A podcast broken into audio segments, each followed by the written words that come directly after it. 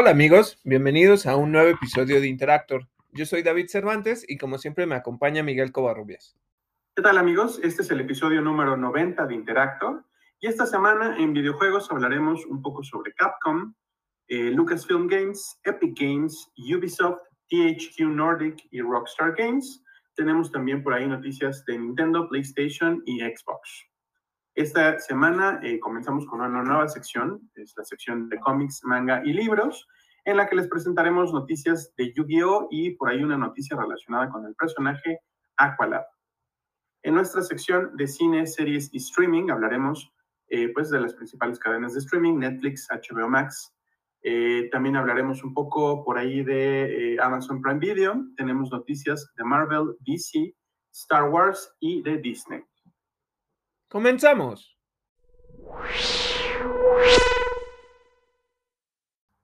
Y bueno, eh, comenzamos nuestra sección de videojuegos con algunas noticias.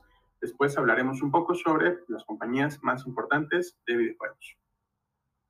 Para comenzar, les platicamos que Lucasfilm Games y Devolver Digital revelaron por medio de un tráiler el eh, nuevo juego Return to Monkey Island, que saldrá al mercado durante este año. Otra noticia es eh, que la skin de Eivor de Assassin's Creed Valhalla ya está disponible en la tienda de Fortnite, junto con eh, la skin también de Ezio Auditore. Esa sí, justamente la vi y sí está bonita eh, la de Ezio. Creo que es la, la más, la que todo el mundo quiere. No, no porque desprecies a Eivor, pero, y justo lo que les había yo dicho que Eivor, mujer, es la la canon, digamos, igual que Cassandra en Assassin's Creed Odyssey. Em, miren, sí me gustan estos, eh, ya los vi, vi varios que ya tienen este skin.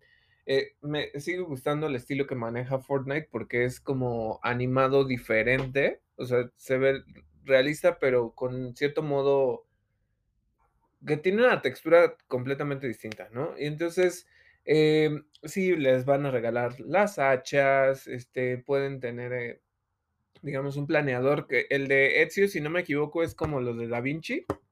Entonces está como muy centrado en lo que hacen estos personajes. La verdad es que sí me gustaron. ¿Tú, tú ya los viste jugando, Miguel?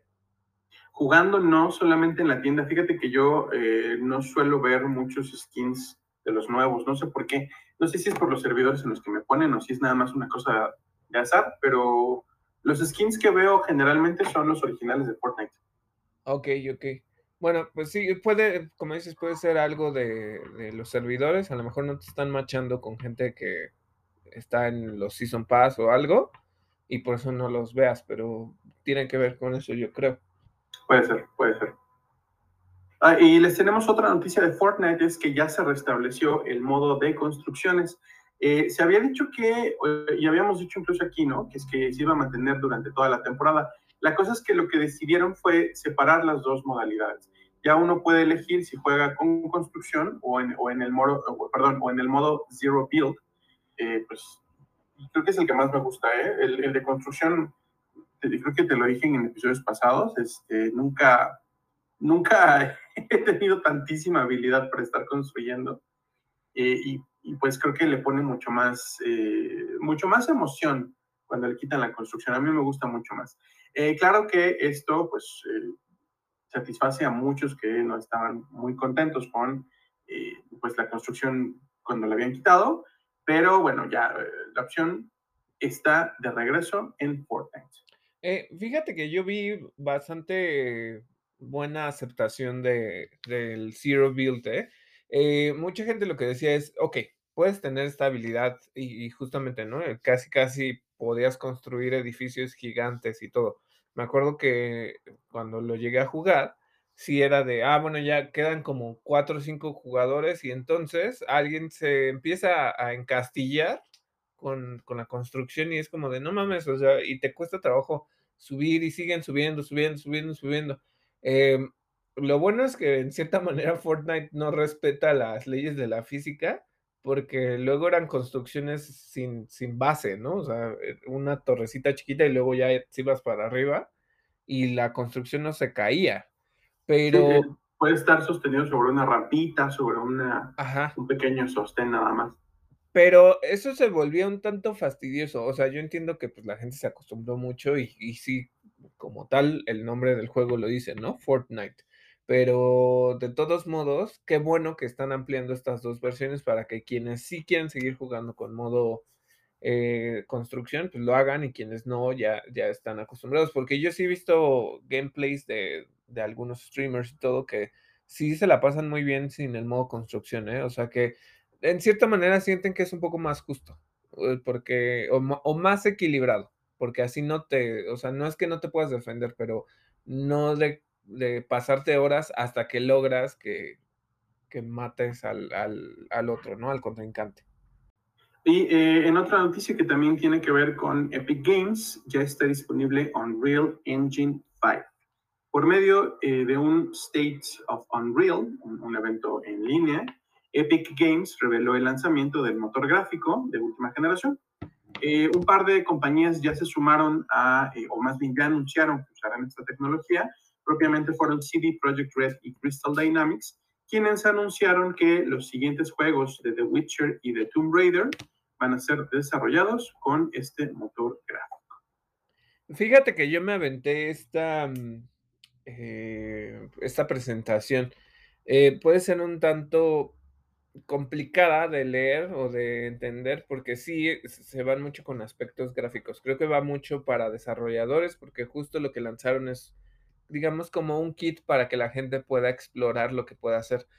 Se ve maravilloso, o sea, hay cosas, eh, pusieron como un escenario de una ciudad, cómo puedes ir editando los edificios, la luz. Algo que ya se había hecho, que justamente habían explorado, es con, eh, parte del ray tracing, ¿no? Que es justamente cómo la luz pega y cómo refleja desde diferentes posiciones, y esto lo tiene Unreal Engine 5. Entonces, es una maravilla gráfica, pero sí, no no era como tal una presentación de: "Ah, bueno, vamos a hablar de todos los juegos que ya lo están utilizando y así se van a ver", porque no, y si ustedes la buscan en línea, igual, y aquí fue un poco ingenuo de mi parte, yo sí me metí y dije: "A ver qué muestran", ¿no?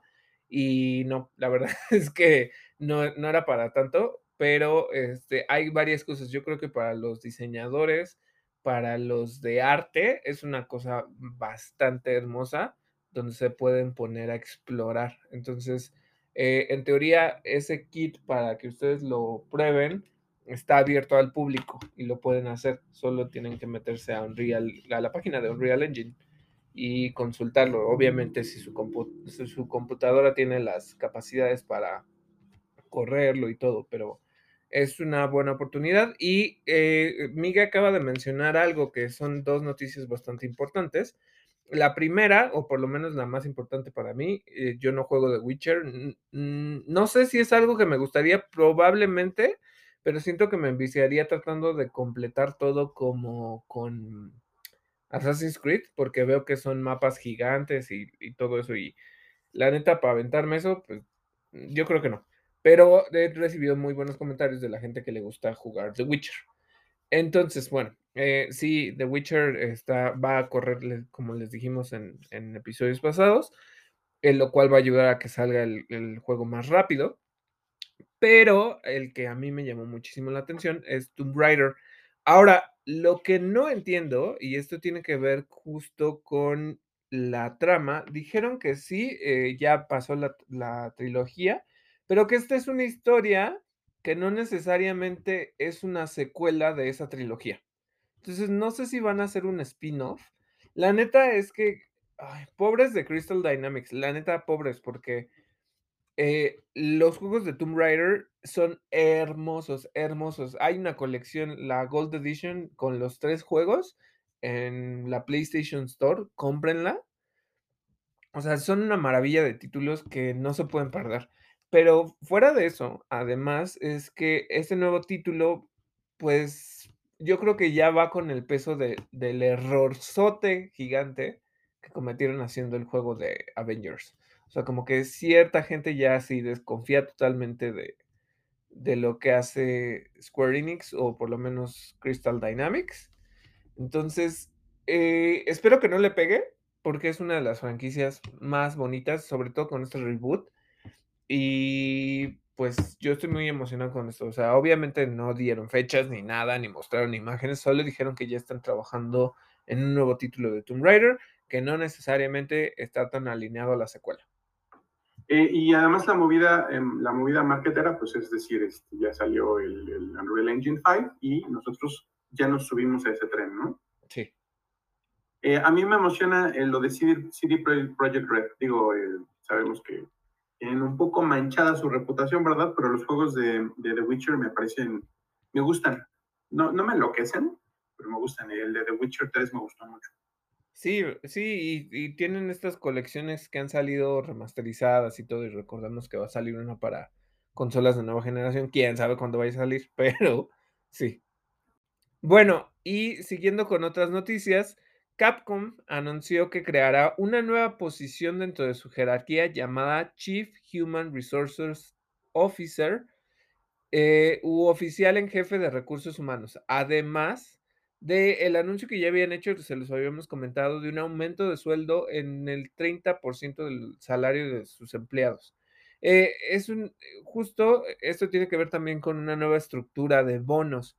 De acuerdo con el medio IGN, estas iniciativas apuntan a retener al talento desarrollador e incrementar la productividad dentro de la empresa.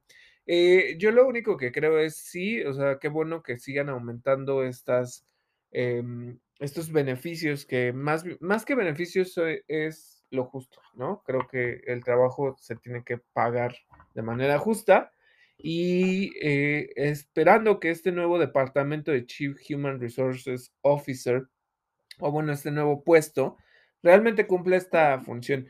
Yo debo decir, y perdónenme, esperemos que, que nadie de recursos humanos nos esté escuchando, pero he tenido muy mala experiencia con los departamentos de recursos humanos. Generalmente no atienden las necesidades de los empleados.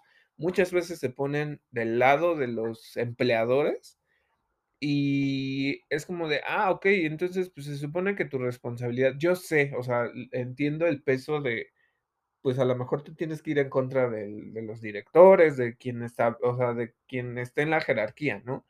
Pero en teoría la responsabilidad de un puesto de recursos humanos es esa, y muchas veces no se cumple. Entonces, sé que es, eh, o sea, y cualquiera lo puede pensar así, ¿no? Pero en teoría estás para defender a los, a los empleados y muchas veces no ocurre.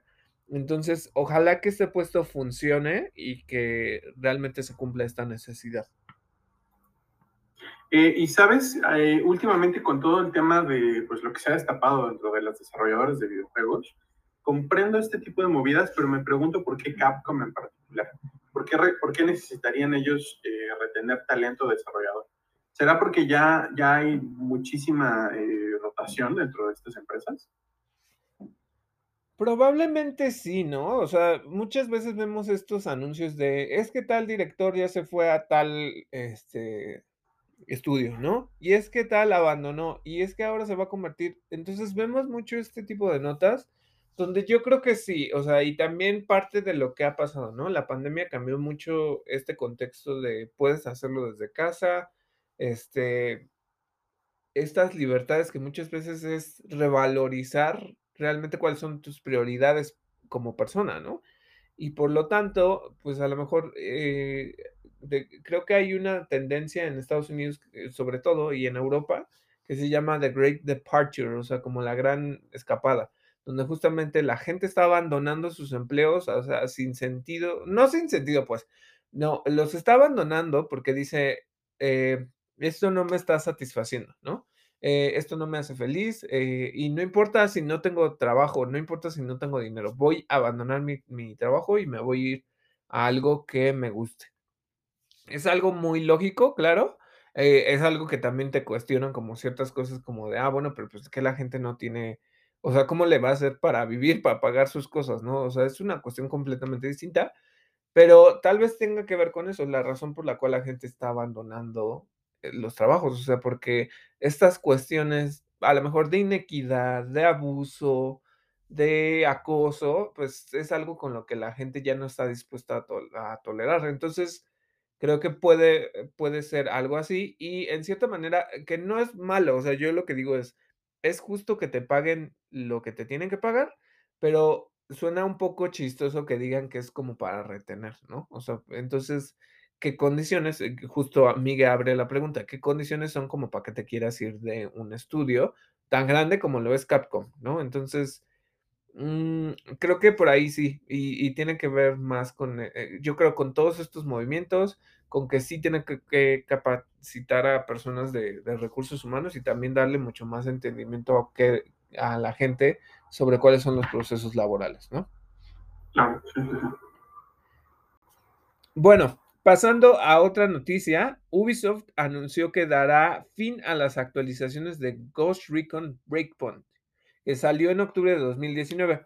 Los servidores permanecerán activos hasta nuevo aviso. Además, de acuerdo con el medio Kotaku, la empresa ya se encuentra desarrollando una nueva entrada en la franquicia de Ghost Recon que saldrá posiblemente en 2023. Entonces, bueno, si a ustedes les gusta Ghost Recon eh, y sobre todo Breakpoint, entiendan que pues a lo mejor en algún momento esos servidores se van a, apagar, pero ya están trabajando en una nueva entrada de esta franquicia. Otra noticia que tenemos es que la desarrolladora japonesa Spike eh, Chunsoft anunció por medio de un tráiler que el nuevo juego de la serie Made in Abyss titulado Binary Star Falling into Darkness estará disponible a partir de otoño este año para PlayStation 4, Switch y PC por medio de Steam. Eh, sí, justamente también lo que dicen es que eh, va a continuar parte de la historia del manga eh, para todos aquellos que sean fans pero que tiene una historia original propia, o sea que ahí van a ver algo que no han visto en el manga, entonces si a ustedes les gusta esta serie de Made in Abyss, eh, pues póngale mucha atención porque además de que va a llegar a estas tres fuentes que es PlayStation, Switch y PC, pues también va a seguir construyendo la historia de esta serie. Otra cosa es que Panthea Games anunció que abrirá un Early Access para su juego My Time at Sandrock a partir del 26 de mayo por medio de Steam y la Epic Games El juego es una secuela de My Time at Porsche. Eh, se trata de un juego de exploración y construcción. El juego se realizó por medio de una campaña de Kickstarter que recaudó más de, eh, de 500 mil dólares. Qué buena onda. Sí. Y sabes, el, anterior, My Time at Porsche, también se hizo con Kickstarter. Ah, eso está muy padre. La han armado muy bien. Sí.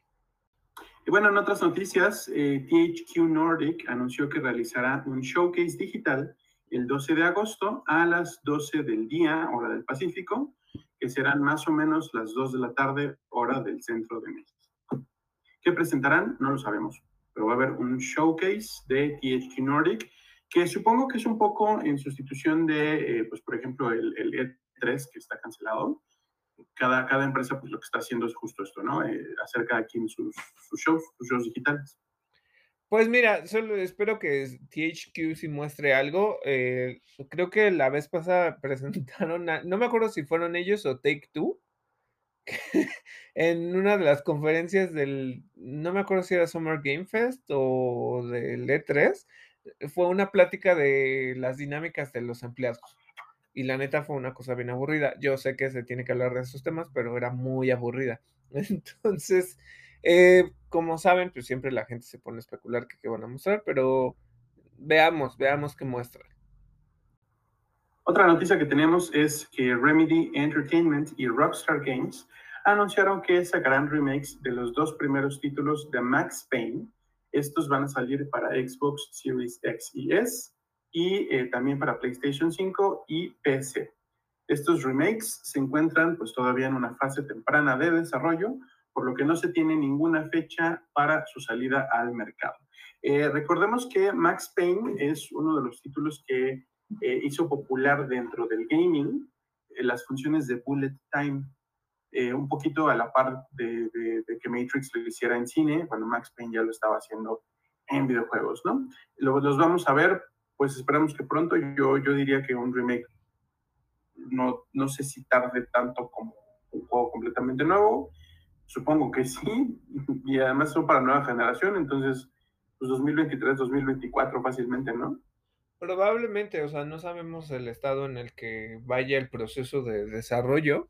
L hay gente muy emocionada, ¿no? Porque, pues, estos juegos vienen desde otras generaciones y no se habían tocado tanto. Creo que hay un último que salió en Play 4, si no me equivoco, pero igual puede ser, o sea, les digo que ya lleva tiempo atrás.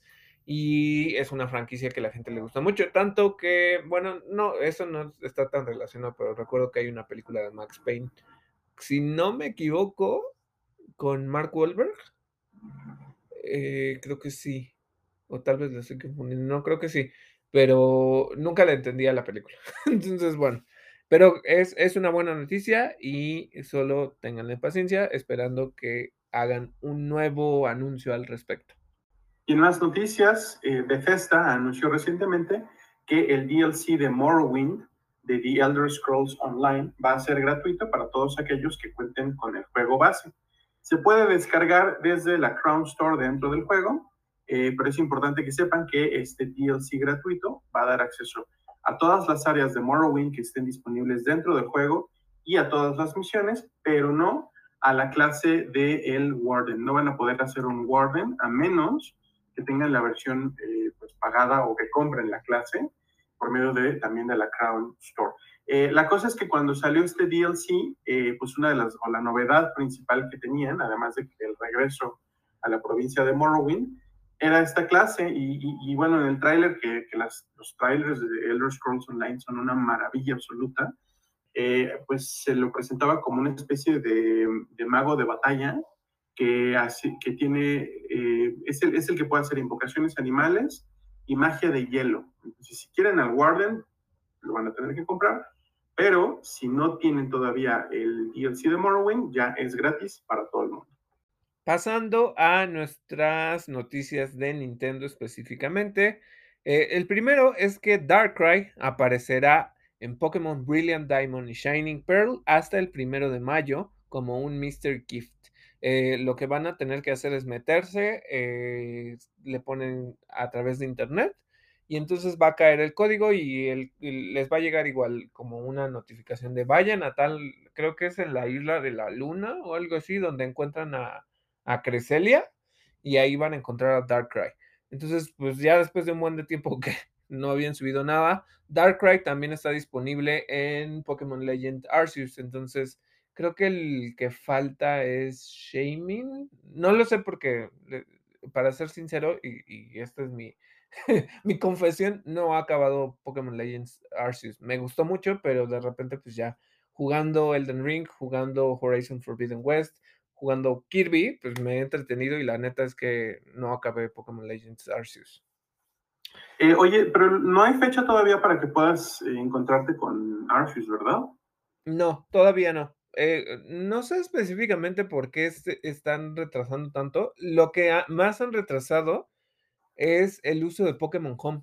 Entonces, uh -huh. si tú quieres completar la Pokédex nacional a través de los otros Pokémon que, que, te encuentras en las otras versiones, no lo puedes co eh, conectar, ni ese, ni Arceus, ni nada. Entonces, digo, que en realidad si ustedes ya tienen a, Arceus en Pokémon Legend Arceus, porque sí, spoiler, spoiler alert, si pueden quedarse con Arceus, este, pues tampoco lo puedes meter a, la Pokédex, ¿no? Me imagino que también lo que la gente está eh, pensando es pasarlo a Home y de Home a los otros juegos, pero como no se ha hablado específicamente de la compatibilidad y de cuáles se van a poder llevar a otros juegos, por ejemplo, ahorita el competitivo está en Sword and Shield.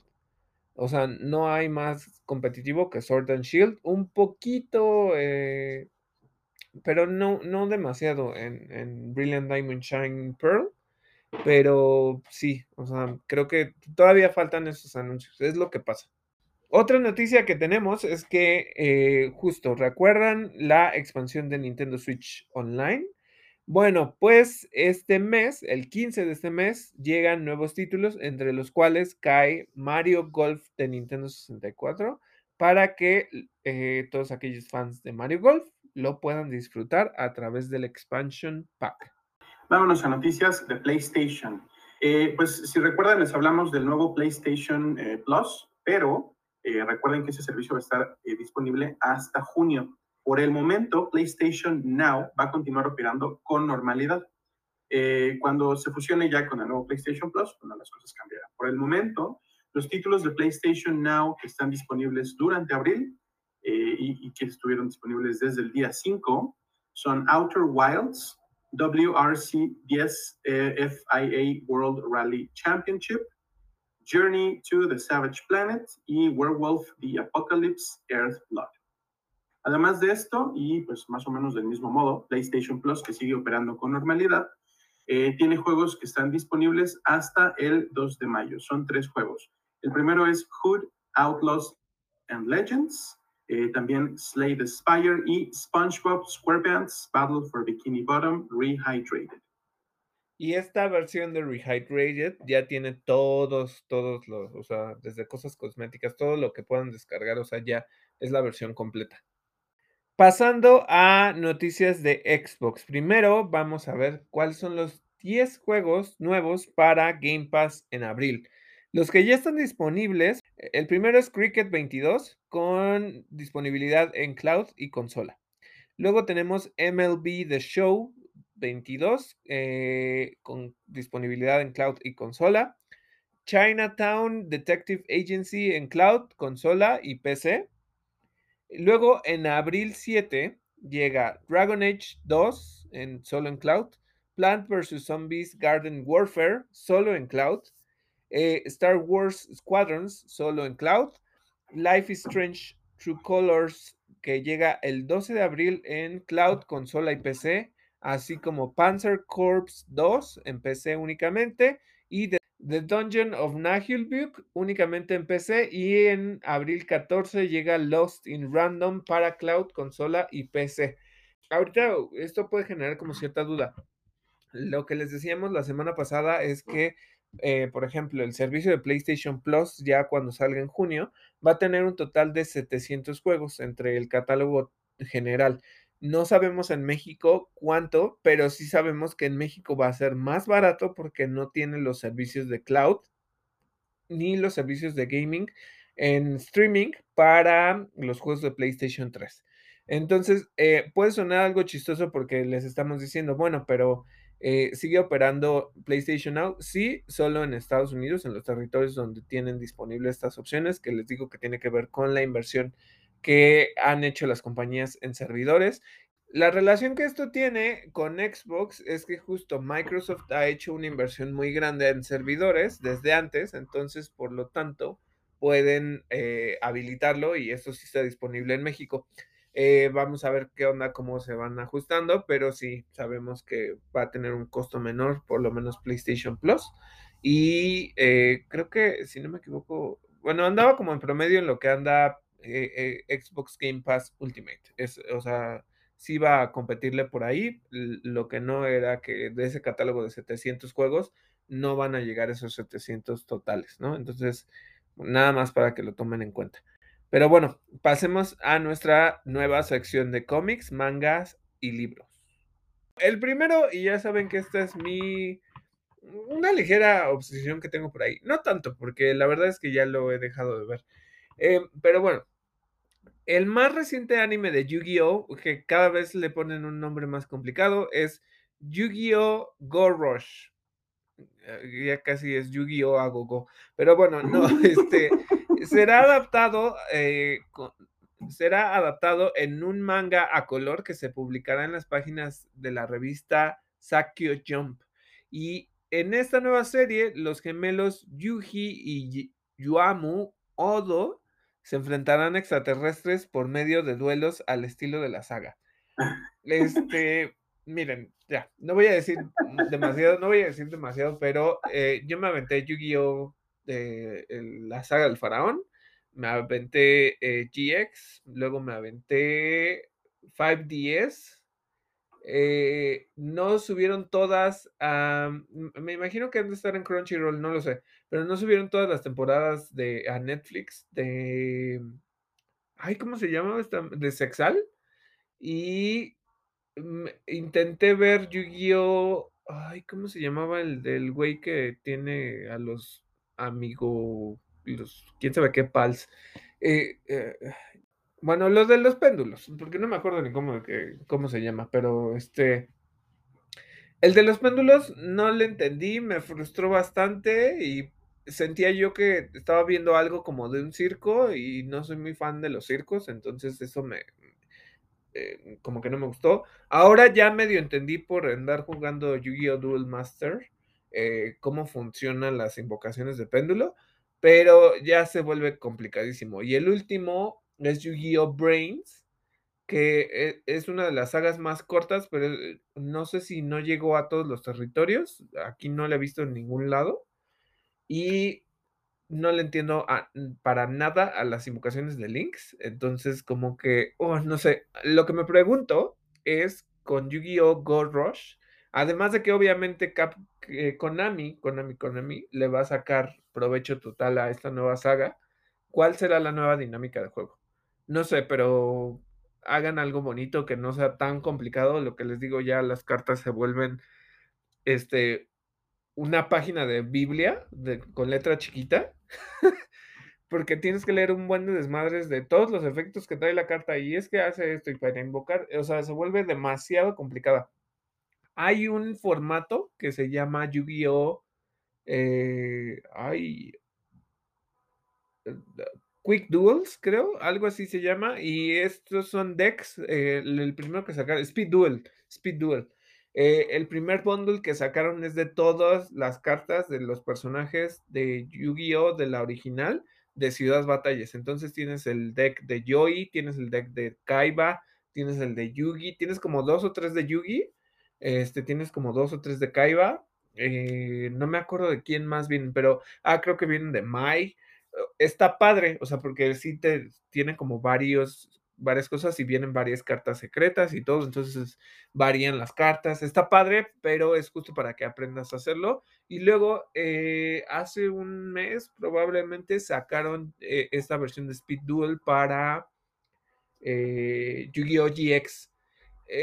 debo decir que hay cosas que están padres, porque sí viene, por ejemplo, de bestias de cristal, viene, este, por ejemplo, los elementales que hacía este Bastion, las ciberpatinadoras de, de esta Alexis, etcétera. Bueno, ya, me estoy extendiendo demasiado. Pero eh, son estos para que aprendas a jugar y vienen varios decks para que los compartas con amigos. Entonces, eh, no están tan caros, pero no están tan fáciles de que lleguen a veces a México. A lo mejor en una tienda especializada de cartas los pueden encontrar, pero también están en Amazon. Entonces, pues no sé qué vayan a hacer con ya las nuevas versiones de las cartas. Yo eh, el otro día, no me acuerdo si era Konami o no me acuerdo quién me envió una encuesta al respecto de Yu-Gi-Oh! Y creo que sí era Konami. Decía que si era práctico tener tan... Ah, no, creo que lo subió un... Ay, no sé. Imaginen que fue Konami, pero eh, era una mini encuesta, un poll en Twitter que decía que si tener tantos arquetipos era práctico y, y sí vi varias respuestas y yo di que no. Por, y, y, varias que decían que no porque ya ni siquiera sabes qué usar, o sea, son tantas cosas, lo cual te da variedad, pero ya el juego ya es, es demasiado complicado para mi gusto, pero bueno, no sé, a lo mejor yo ya no me metí mucho es lo que quiero ver de esta eh, nueva serie, porque eh, una cosa que, me llama la atención incluso es que primero sacaron el anime y, ahora están adaptándolo en manga, y cuando generalmente es al revés, ¿no? Una cosa, una cosa que quiero ver es cómo, eh, cómo se enfrentan con, los extraterrestres, es decir, los extraterrestres también están jugando cartas, cómo, cómo es la dinámica. Ya, Yu-Gi-Oh! es universal. Este, no lo, no lo sé. o sea, mira, es que creo que digan lo que digan, digan lo que digan, no me importa. Eh, no hay un personaje tan icónico como Yugi Moto, si acaso Jaden Yuki, y no sé si el de Five Ds, que ahorita no me acuerdo cómo se llamaba. Este, es que todos empiezan con Yu. Eh, pero bueno. Pero no hay uno tan icónico como, como Yami Yugi, ¿no? Entonces, Uy, como que ahí estaba integrada bastante bien la, información de cómo, ah, no, pues es que ah, viene desde Egipto y hacían las invocaciones, pero luego este Pegasus sacó eso, o sea, como que había un lore bastante interesante. Ya las demás ya ni entiendes ni qué madres tiene que ver, entonces a lo mejor las cartas llegaron al espacio y todos juegan duelos en el espacio. Eh, pues bueno, ya, ya cuando la veamos les platicamos qué onda, cómo, cómo juegan cartas los aliens. Sí. Y nuestra segunda noticia de eh, cómics, mangas, manga y libros es que en mayo comenzará a publicarse en Japón el volumen 6 de Blue Exorcist, cuya publicación se habrá suspendido luego de que su creador, Kazue Kato, anunciara que trabajaría en una serie especial. Eh, lo que sabemos es que volverá por medio de la revista Jump SQ y aparecerá en su portada. Y pasando a nuestra sección de cine, series y streaming, ¿qué tenemos, Miguel? ¿Qué tenemos? Eh, pues bueno, primero una sección de noticias varias. Eh, les platicamos que, de acuerdo con el medio Deadline, Bill Skarsgård va a protagonizar un reboot de The Crow, la película de El Cuervo. Es una, lo que él va a hacer es una nueva versión del personaje de Eric Draven, pues que fue el último papel que interpretó Brandon Lee en 1994. Su coestrella, hasta el momento, podría ser la cantante y actriz F.K.A. Twix. La cinta será dirigida por Rupert Sanders, a quien quizá conozcan por su trabajo en la película live action de Ghost in the Shell.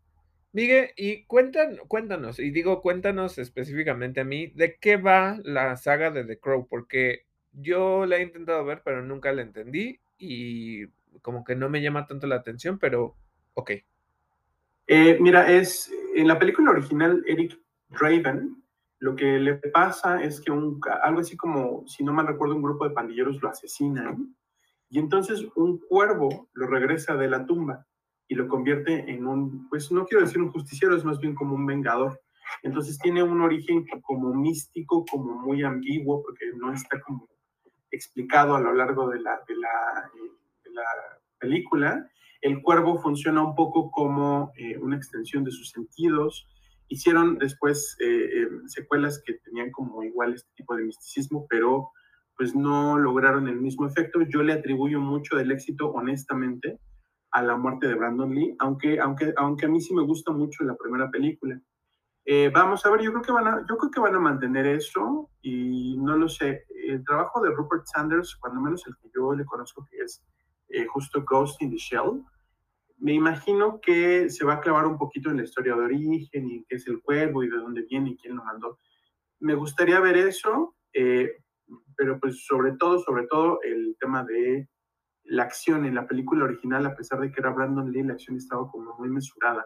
Era como, o sea, sí era artista marcial y sí andaba rompiendo madres por, por, el, por el barrio, pero lo principal era que era una especie como de pues quiero decir como de Batman en cuanto a que andaba por las sombras escondido, escabulléndose, investigando, cosas así.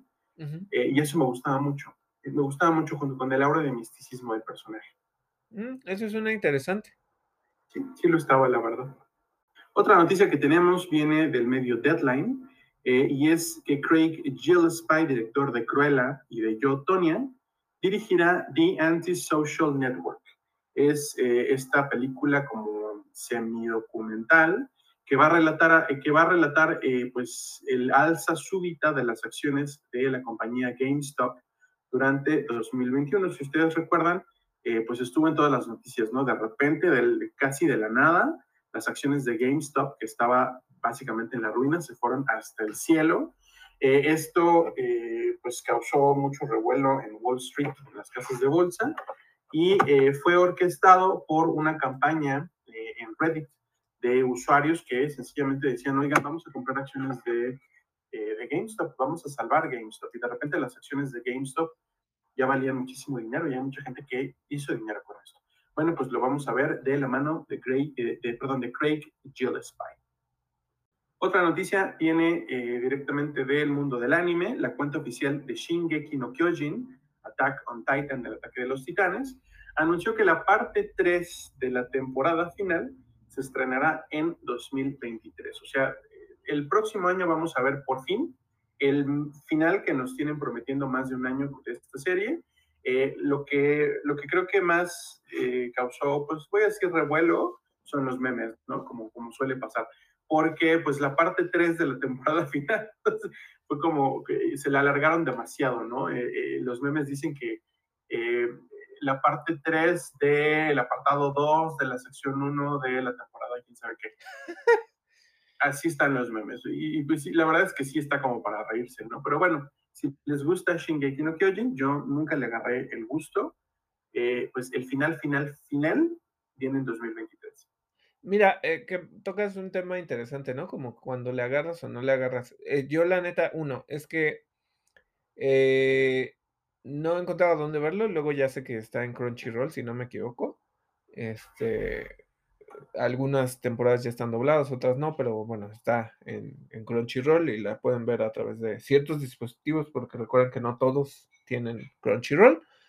Pero, em, y sí, aunque sea trampa ni modo, me aventé este videos de explicaciones de cronología y esas cosas porque no entendía yo ni madres. Como que, ¿sabes qué? Vi los live actions, pero no entendía yo ni madres de qué, qué, qué pasaba con los personajes. Como que siempre me causó mucha curiosidad de por qué son estos monstruos que son gigantes, que se comen a la gente, de dónde vienen, por qué unos pueden convertirse en monstruos y otros no. Este, todo eso pues te lo explica el, manga y creo que también el anime. El, anime más bien ya está terminado, lo que no está es el manga. No sé si le van a hacer muchos cambios al final, que era algo que se estaba discutiendo, ¿no? Pero pues sí van a tener que esperar otro año más para la subsección 30 de, de Shingeki no Versículo, versículo 22. Exacto. Y otra noticia que también viene de, eh, pues, del mundo del anime eh, recientemente, Toei Animation sufrió un hackeo, un hackeo en sus bases de datos. Entonces, si ustedes seguían algunas de eh, las series de anime que presenta Toei, pues se habrán dado cuenta que eh, pues no, no, estaban en emisión, ¿no? A mí me pasó con Dragon Quest, la serie más reciente de la aventura de Dai, pues de repente se paró y, y, hubo mucha especulación hasta que ya se dijo, bueno, lo que pasa es que hackearon a Toei. Eh, obviamente este hackeo obligó a Toei a posponer la salida de los nuevos episodios de estas series de anime, por eso es que dejamos de verlas. Pero esta semana la productora japonesa anunció que eh, sus series ya regresan. One Piece regresa el 17 de octubre, mientras eh, que Digimon, Precure y Dragon Quest Dino Daiboken vuelven a emitirse durante las próximas semanas. Y hablando específicamente de Dino Daiboken, eh, si ustedes llegaron a ver, eh, digo, si la, conocen, la conocen, pero si no saben de qué les hablo, es esta serie de Dragon Quest. Es, eh, no es un remake, es una nueva versión de el manga que durante los años 90, me parece incluso que es de finales de los 80, se produjo una serie de anime, pero que quedó inconclusa. para nosotros aquí en México, por alguna razón que ignoro, nunca lo llamaron Dai, lo llamaban Fly entonces era la gran aventura de Fly, pero todo el mundo la conoce como las aventuras de Fly. Eh, bueno, esta nueva serie que ya le deja su nombre original, que es Dai, eh, lleva adaptado, pues yo creo que más de tres cuartos de todo el manga. Le falta, todavía un tramo, parece como que ya está en el final, pero yo les adelanto que no, que sí le falta. Y está muy buena, a mí me gusta mucho. Y lo que me hace pensar mucho es que eh, le da como, está como en esta onda un poco de Dragon Ball Super y de, pues yo creo que un poco más de Sailor Moon Crystal, porque es un remake, eh, pero con un estilo de animación más actualizado, con eh, más apego a las historias originales del manga y con una duración más breve. La serie original de Sailor Moon se hizo muy larga, tenía mucho relleno. La serie de Dai, les, digo, estaba inconclusa. Entonces me, me, da un poco de esperanzas, por ejemplo, con series como Saint Seiya, que sí son clásicas y me gustan mucho y a mucha gente, pero está en, necesitada muy urgentemente de un buen remake que solucione todos los problemas de continuidad que eh, se produjeron durante la creación de la serie animada de los años 80 y 90. Entonces, eh, ya veremos. Si todavía se recupera bien de esto, eh, quien quita y posteriormente, eh, pues Bandai se asocia y sacan también Saint Seiya. Mira, ahorita qué bueno que mencionas lo de lo de Toei, porque justo esto también hizo el hackeo, causó que movieran la fecha de Dragon Ball Hero, Dragon Ball Super Super Hero, que es la nueva película. Em, eh, porque iba a salir creo que en abril o algo así en, en el veintitantos de abril en Japón, no sé en México, pero bueno, eh, era probable que llegara en, esas fechas. Van a modificar las fechas, la película va a salir después. Eh, pero sí, ¿no? O sea, tiene este tipo de impacto. No sé específicamente porque, bueno, algo que me pasa con Dragon Ball es que yo ya no entiendo la cronología después de lo que sucedió. Bueno, yo sé que Dragon Ball GT es como un spin-off que en realidad la gente, no la gente en general quiere olvidar, pero que los creadores sí quieren olvidar y por eso sacaron esta nueva historia. Eh, sin embargo, esta película que se supone que va a tener también a Broly, que Broly ya va a estar entrenando con Bills y, y con este Ay, no ¿Con Will Con Will. Con, ah, ah, sí, ¿cómo se llama? Bills y. ¿Y Wills? Y Wills, ajá. Va, va a estar entrenando con ellos. Eh, lo que no sé es que no han introducido todavía esto. Eh, por ejemplo, a, lo que entiendo entonces es que en la película uno, porque ya sacaron nuevas imágenes y o sea, están sacando nuevo contenido y no entiendo entonces ya cuándo van a sacarla. Pero como dice Miguel, pues a lo mejor ya se van recuperando poco a poco y la película va a salir en algún momento. Pero entonces Goten y Trunks ya están más grandes, o sea, no sé, han de tener como 15 años. Este Pan ya tiene como 4, 4 años, 4 o 5 años. Sí. Y este, y esta nueva película se va a centrar en, de nuevo, la patrulla roja que se secuestra a Pan y entonces Gohan va a rescatarla. Eh, me gusta que hayan regresado como esta dinámica de, de Gohan utilizando el traje morado como el de Picoro. Pero uh, siempre Gohan para mí es una decepción de personaje. Sí, para todos, para todos. Para todo el mundo, yo creo. Es que está bien que sea un personaje noble que viva en ese universo donde pues el papá, Vegeta y todo el mundo es mucho de peleas y él siempre se quiso enfocar en, en la parte como intelectual. Pero era una decepción porque era un, un Saiyajin que tenía demasiado poder y nunca lo supo utilizar. O sea, eh, y esta película pues lo pone al centro otra vez y lo ves con el cabello rubio y lo ves como con su peinado como cuando era niño, ¿no? Siento que se están acercando a esa nostalgia de la saga de Cell, donde básicamente fue el único Saiyajin que logró llegar a Super Saiyajin 2. Entonces, ah, no sé, este Gohan me frustra mucho. Prefiero a Broly, aunque neta me gustaba mucho el diseño del Broly original. El que era, el que era súper corpulento, ¿no? Ajá. Eh, pero me gustaba, eh, sé que era pues, con lo que lo controlaban y todo, pero me gustaba que... Sé que aquí le dieron este tono, no, no sé si habrás visto la última película de Broly, Miguel, pero ves que lleva esa falda, antes llevaba una falda con, con el pantalón, ¿no? Que era como guinda sobre el pantalón blanco. Y ahora lleva pues como la armadura super de Saiyajin que diga y eh, la piel de la oreja del monstruo ese que donde lo dejaron abandonado, ¿no? Sí, sí, sí. Entonces, tiene sentido, me gusta que, que, lo humanizaran más y que no sea solo eh, sin razón, pero, y sé que lo demás son ovas, que no necesariamente son parte del canon, pero me gustaba mucho el diseño de ese Broly. O sea, este sí se vuelve así y todo, pero, y sí es súper corpulento y súper fuerte, pero quiero ver cómo lo ponen, ¿no? Este, ya se había establecido en la película anterior que pues Goku lo consideraba un amigo y que esperaba entrenar con él y todo, entonces pues yo creo que van a continuar por ahí.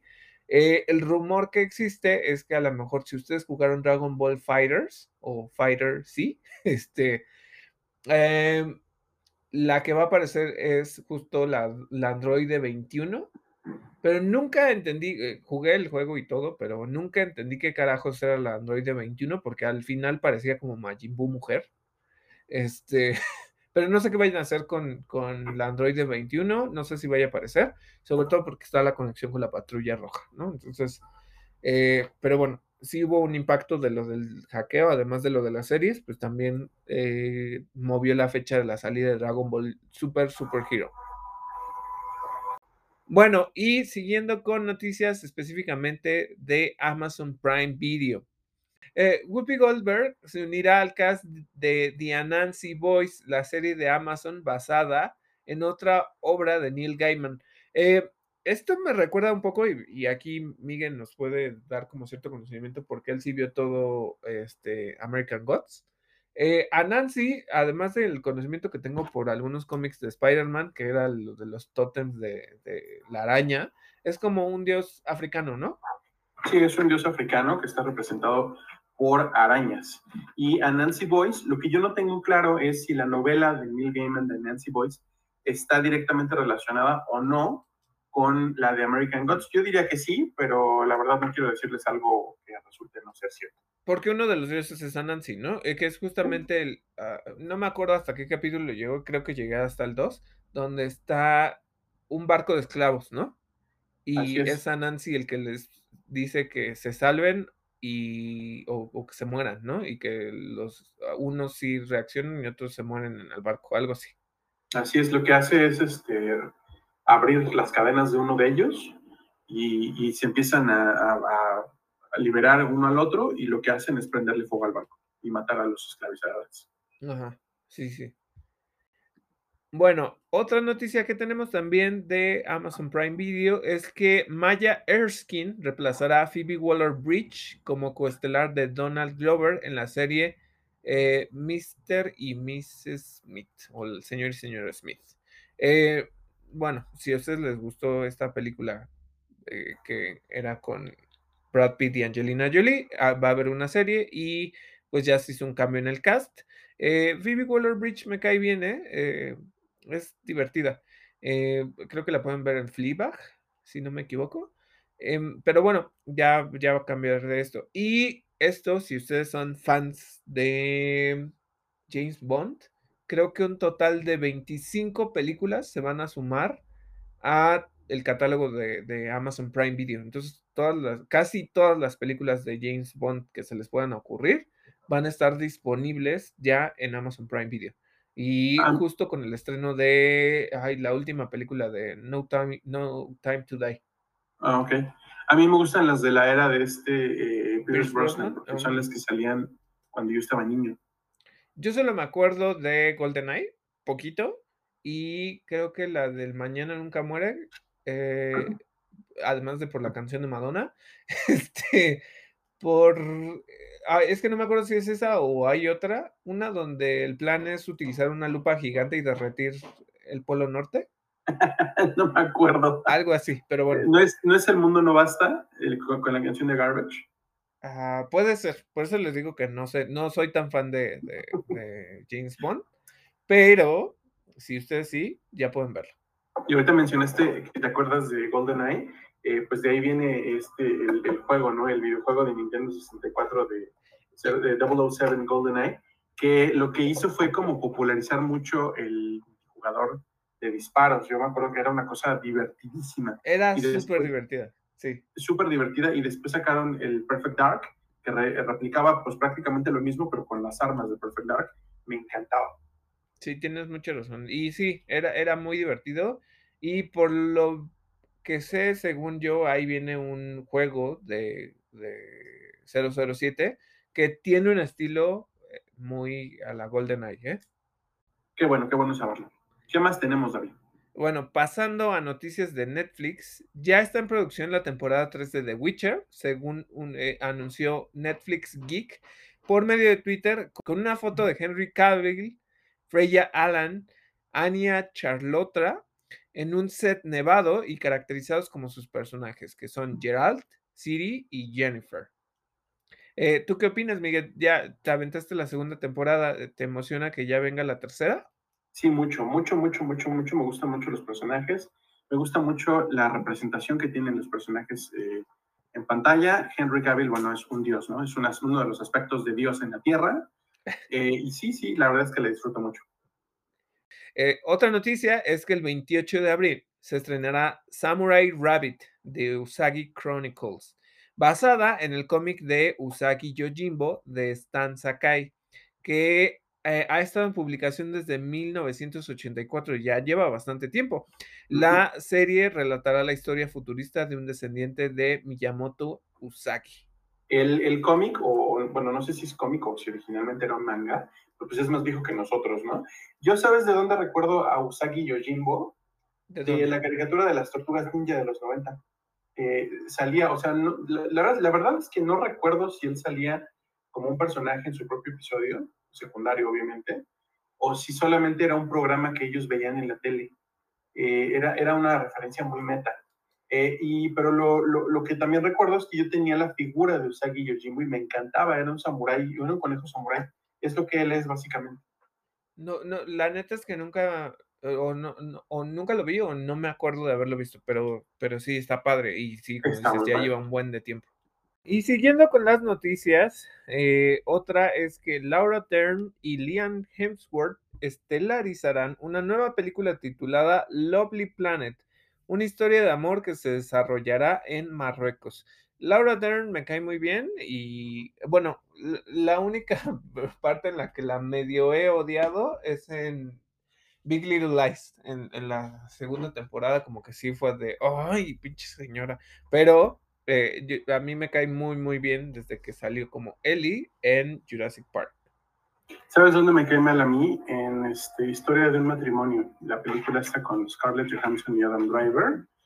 Porque, ah. porque, porque es la abogada que, que, mete su cuchara y que a fuerza quiere que, que salgan peleados. Y ay, no, sí se me hace un personaje bien feo. Digo, significa que lo hizo muy bien, ¿no? Sí, claro. Sí, eh, creo que siempre podemos coincidir en esta parte de cuando los odias es porque están haciendo muy bien su trabajo, ¿no? Este, no, fíjate que no la he visto, nunca vi historia de un matrimonio. Eh, me da mucha risa porque lo voy a poner así, ya lo hemos discutido, pero hablando de los Óscares y no de la polémica de, la semana pasada y la antepasada, eh, salió el Honest Trailer de, de los Óscares 2020, ¿no? Entonces, eh, me da mucha risa porque siempre dice, es que cada vez se vuelve más complicado ver una película de los Óscares, es como muy elitista, es como muy intelectual, y, no porque no puedas apreciar las piezas, sino porque de repente es como de, ah, bueno, ¿y la viste? No, o sea, en realidad eh, vas a, a una premiación donde a lo mejor te vas a fijar en otras cosas menos en verlas. Yo sé que los críticos de cine específicamente, pues sí se dedican a verlas y tienen como mucha atención y que sí hay un público muy específico para eso. Pero de repente sí es como, ah, ok, de las, no sé, 80 películas que se muestran para los premios, solo vi una, ¿no? Entonces, eh, siento que se va cerrando un poco y es lo que dice este Honest Trailer, que es como de, para esas películas que nadie vio pero que todo el mundo quiere premiar, bueno, pues ahí está. Bueno, otra cosa es que Rebel Moon de Zack Snyder, la cinta cuyo guion original estaba pensado como una nueva película de Star Wars, contará con eh, Michelle, ah, Michael Huseman, que es de, The Hunting of Hill House, eh, Carrie Elves de Mission Impossible 7 y así como Alfonso Herrera, que sale en Ozark, y Cory Stoll de House of Cards en su elenco. Ah, pues va bien el elenco, ¿no? Sí. La verdad. Vamos a ver con qué nos sorprende Zack Snyder a continuación. Vámonos a noticias de HBO Max. Eh, la noticia nos viene de The Hollywood Reporter y dice que Robert Downey Jr. va a quedar a cargo de una nueva franquicia de Sherlock Holmes para HBO Max. Se va a tratar de un universo, eh, un universo nuevo que constará por lo pronto de dos series para la plataforma de streaming. Robert Downey Jr. va a participar como productor ejecutivo junto con Lionel Wingram, quien ya produjo las cintas de Sherlock Holmes en las que Robert Downey Jr. ya estelarizó. Vamos a verlos próximamente. No se sabe si eh, Robert Downey Jr. regresará o volverá a interpretar a Sherlock Holmes. La verdad no creo, yo creo que le van a dar chance a alguien nuevo, pero pues se ve que, que es de las experiencias que le han gustado, ¿no? Sí, em, me acuerdo de una entrevista que hizo con Jude Law en The Graham Norton Show y por lo visto pues tiene muy buena relación con, con Jude Law. Entonces, pues yo creo que sí le gustó mucho, pero me llama la atención que pues obviamente sería como otra nueva historia, no sé. Eh, creo que Sherlock Holmes siempre ha sido como esta, esta narrativa que se ha adaptado de muchas maneras. Me acuerdo de la serie de Elementary y a mí me gustaba, donde aparecía este Johnny Lee Miller y Lucy Liu.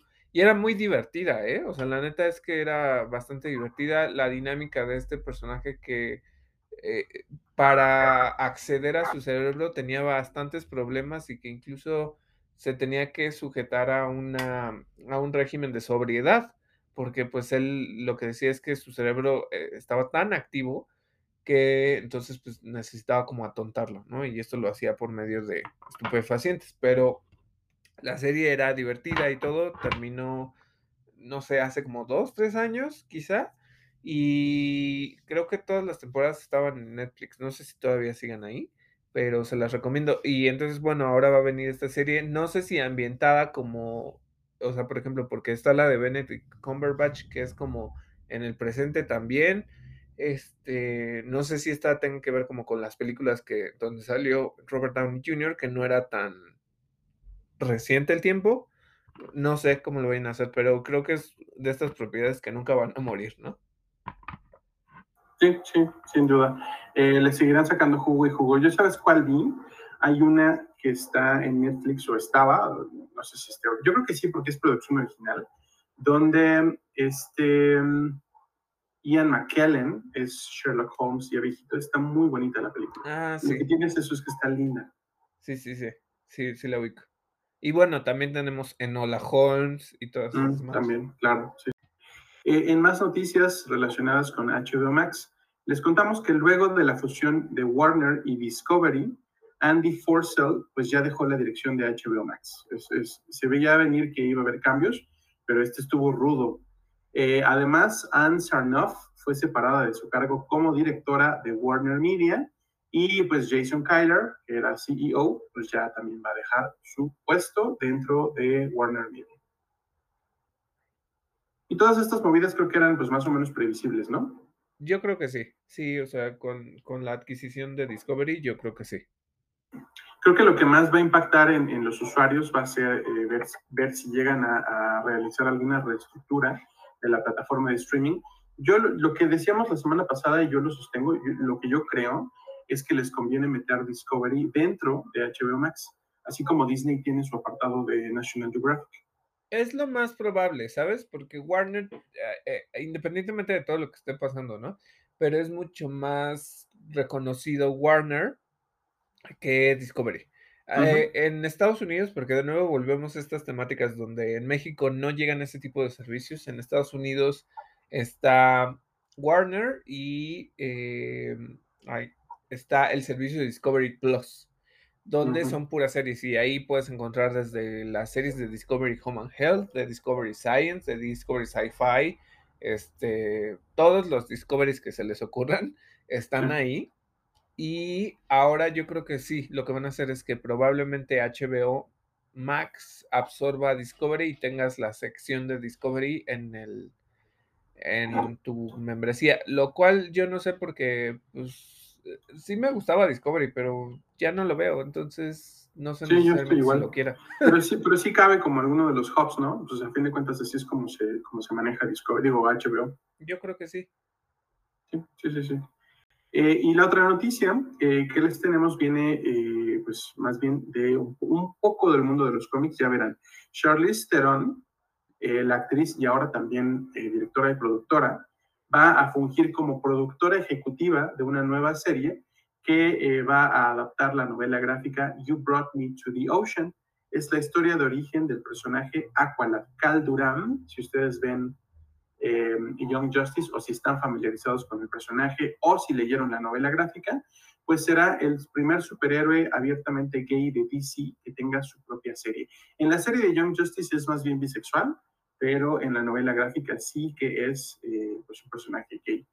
Eh, y a mí se me hace súper interesante que sea Charlize Theron quien queda al, al mando del proyecto. ¿eh?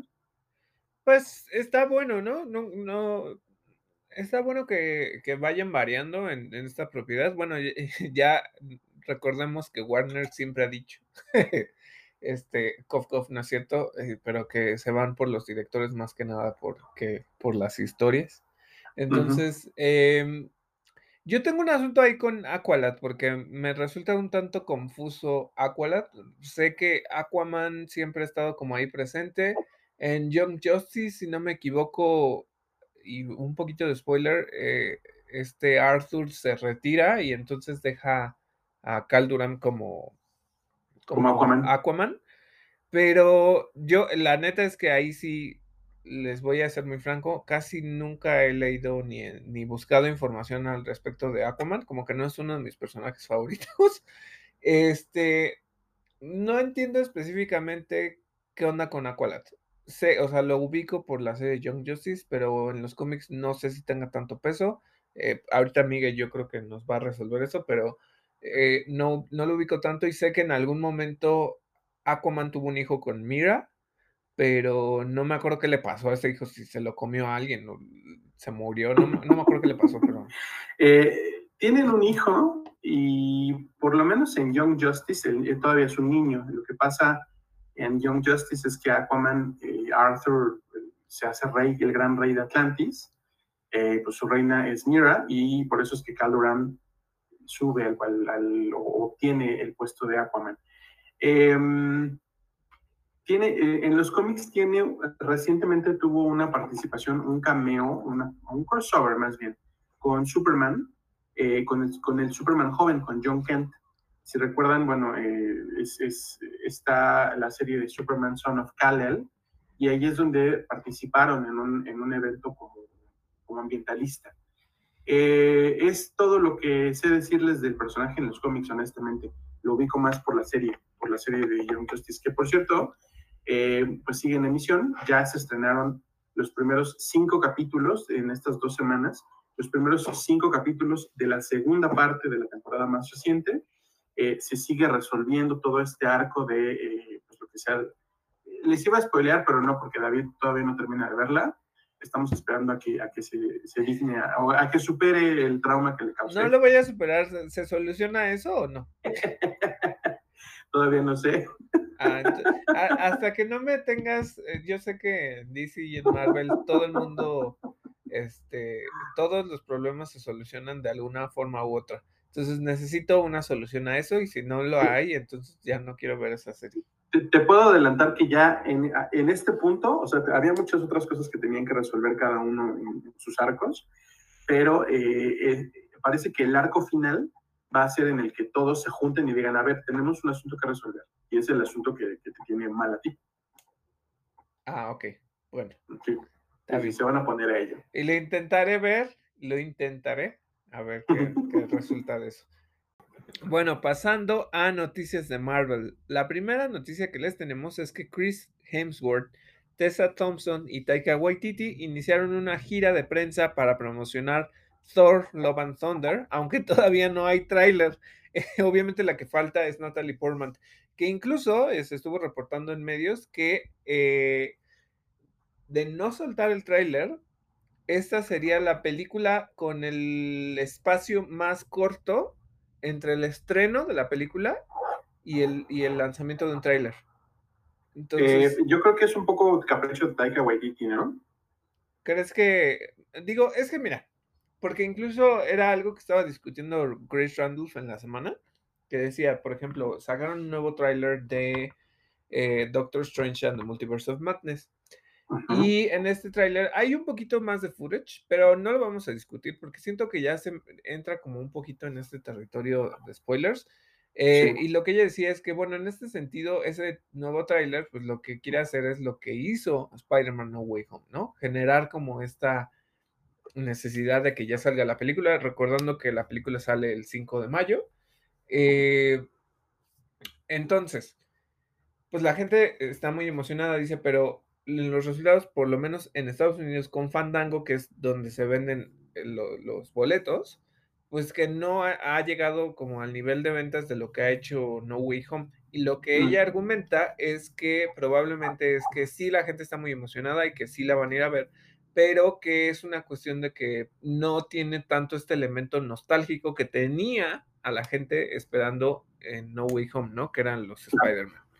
Entonces, en esta, pues no se sabe específicamente qué onda, pero que a lo mejor tiene que ver con eso. Entonces, eh, eh, puede ser una estrategia como para que te emociones por la película, pero no estoy tan emocionado por Love and Thunder.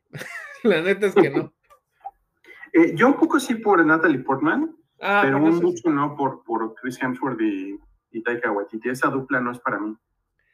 Sí, tienes. Eh, mira, a mí el personaje de Thor, más allá de que lo hicieran cómico y bobo, simplemente como que nunca he. Sé que le dieron otra vida, ¿no? Porque incluso en los cómics es aún más. Lo voy a decir así, perdónenme, ridículo, ¿no? Que es este personaje con su capa y con, sus, con su casco de alitas. Y, es como. Uh, como que no conectabas tanto con él, ¿no? Retráctate, David, retráctate.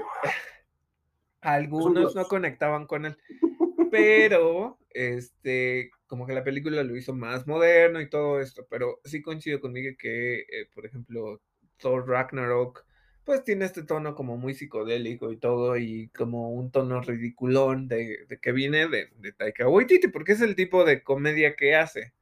Entonces, no sé, no estoy tan emocionado por esto. Sí, como dices, quiero ver a, a Natalie Portman con su traje de Thor, pero pero fuera de eso. Mm. sí, estoy igual.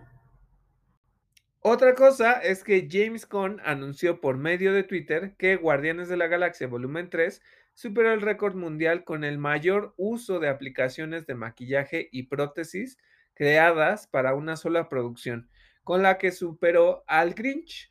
El departamento de maquillaje de la cinta está a cargo de Legacy Effects, bueno, pues si tienes a Gamora, tienes a Drax, tienes a Adam Warlock, este, ¿a quién más le ponen maquillaje? Estoy pensando, a Nebula. Este, no sé a quién más vayan a tener en la, en la, película, pero pues tienes a todos estos personajes, pues obviamente vas a romper ese récord, ¿no? sí. sí. seguramente lo que vamos a ver es como un montón de extraterrestres, ¿no? Sí, es lo, es lo más probable. Que, que a diferencia de Star Wars, que usa mucho este, trajes y usa mucho marionetas, pues, o, también CGI, pues aquí no, aquí son como, como, como que los aliens de Marvel se han visto demasiado antropomórficos, ¿no? Los Kree son básicamente humanos azules. Te lo voy a decir así, y esto puede ser un tema en donde expandamos, pero el asunto es, si te fijas, en general, las películas, incluso las películas de sci-fi, siempre tienen este, aliens antropomórficos. Siempre, o sea, eh, Star Trek pues, son aliens antropomórficos, ¿no? O sea, no ubico a uno que no sea antropomórfico. Star Wars, pues, a, pesar de que, por ejemplo, tienes a los Gongans, tienen un cuerpo relativamente humano, ¿no? O sea, tienen manos, tienes pies, o sea, tienen formas que puedes reconocer. Lo cual entiendo porque muchas veces te quedas pensando así como de, bueno, ¿y cómo se movería? ¿Y qué haría con eso? Y no sé qué tanto. El otro día estaba yo hablando justamente con Miguel de esto, porque me enseñó unas imágenes de unos sits o algo así me enseñó, y había uno que tenía como una cola de serpiente, o, era un Jedi, ¿no? Miguel, que me mostraste que era del Consejo Jedi, que tiene como cola de serpiente. Sí, es Oppo Rancis, que además tiene como cuatro brazos, creo. Ajá, y entonces para mí es como muy wow, o sea, y me gustaría verlo moviéndose y todo, ¿no? Pero hemos visto a otros Jedi, este, por ejemplo, al maestro Yaro Tapal, que es el de Jedi Fallen Order, que es un, es un, como el... Un Lazat. Un Lazat, ajá. Y, pero tiene, o sea, pues sí, tiene como cara de, de murcielaguito, pero el pelito como de tigre y las rayitas moradas y todo, ¿no? Pero sigue teniendo piernas y brazos y manos. Entonces tienen formas antropomórficas.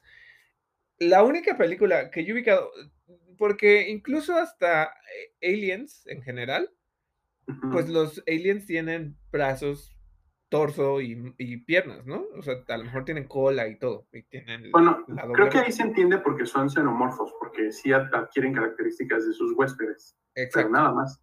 Exacto. Entonces, por ahí va, incluso los depredadores, ¿no? La única película que creo que lo ha hecho es la de Arrival, la de la llegada. Ah, sí, y magistral, ¿eh? Ajá, porque pues, son tentaculosos o son así como raros.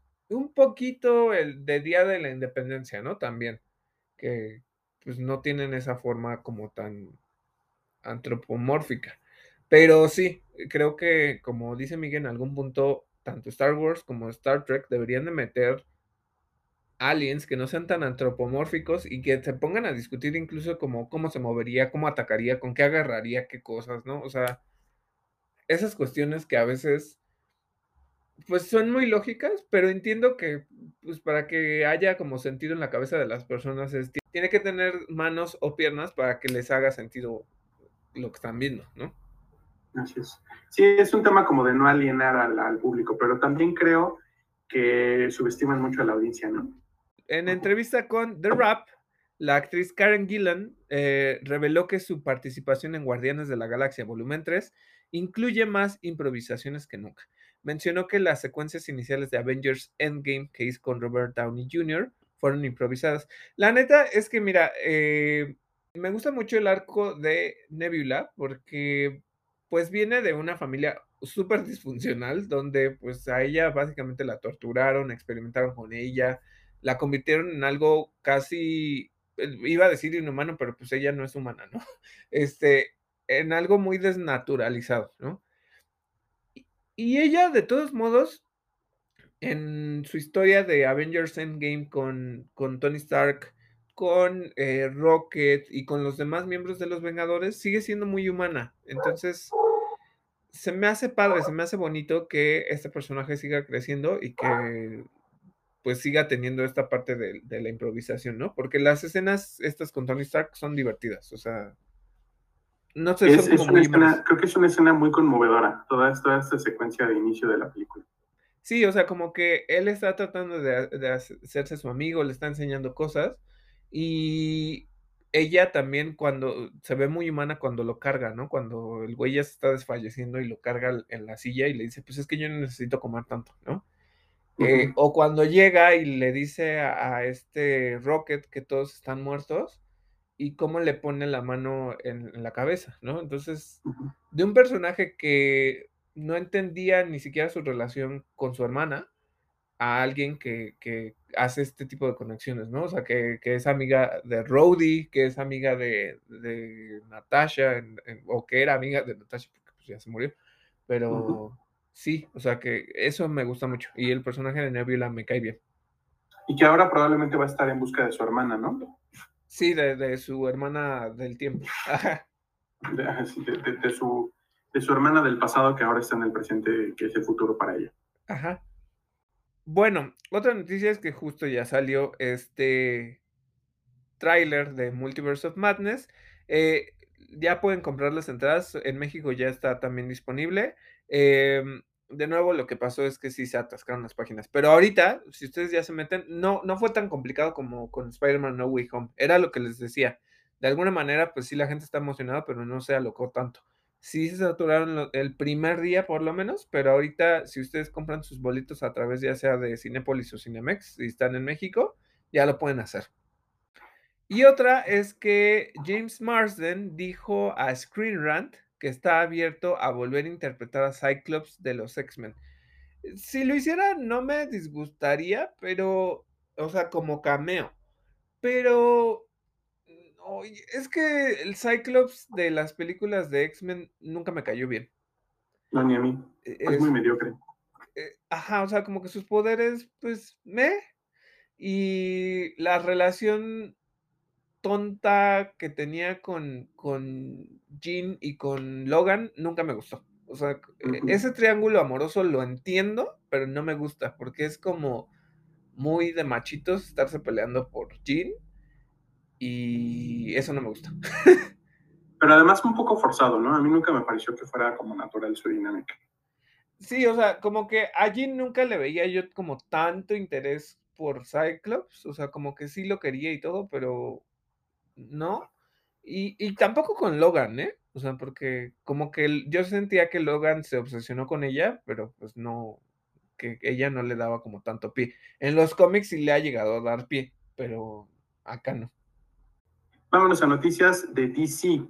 El próximo 3 de mayo se estrenará en Spotify el podcast Batman Unburied de eh, David S. Goyer, que va a tener a Winston Duke en el rol del héroe. Ya les habíamos hablado eh, de este podcast. Lo interesante que salió esta semana es que va a tener un estreno internacional.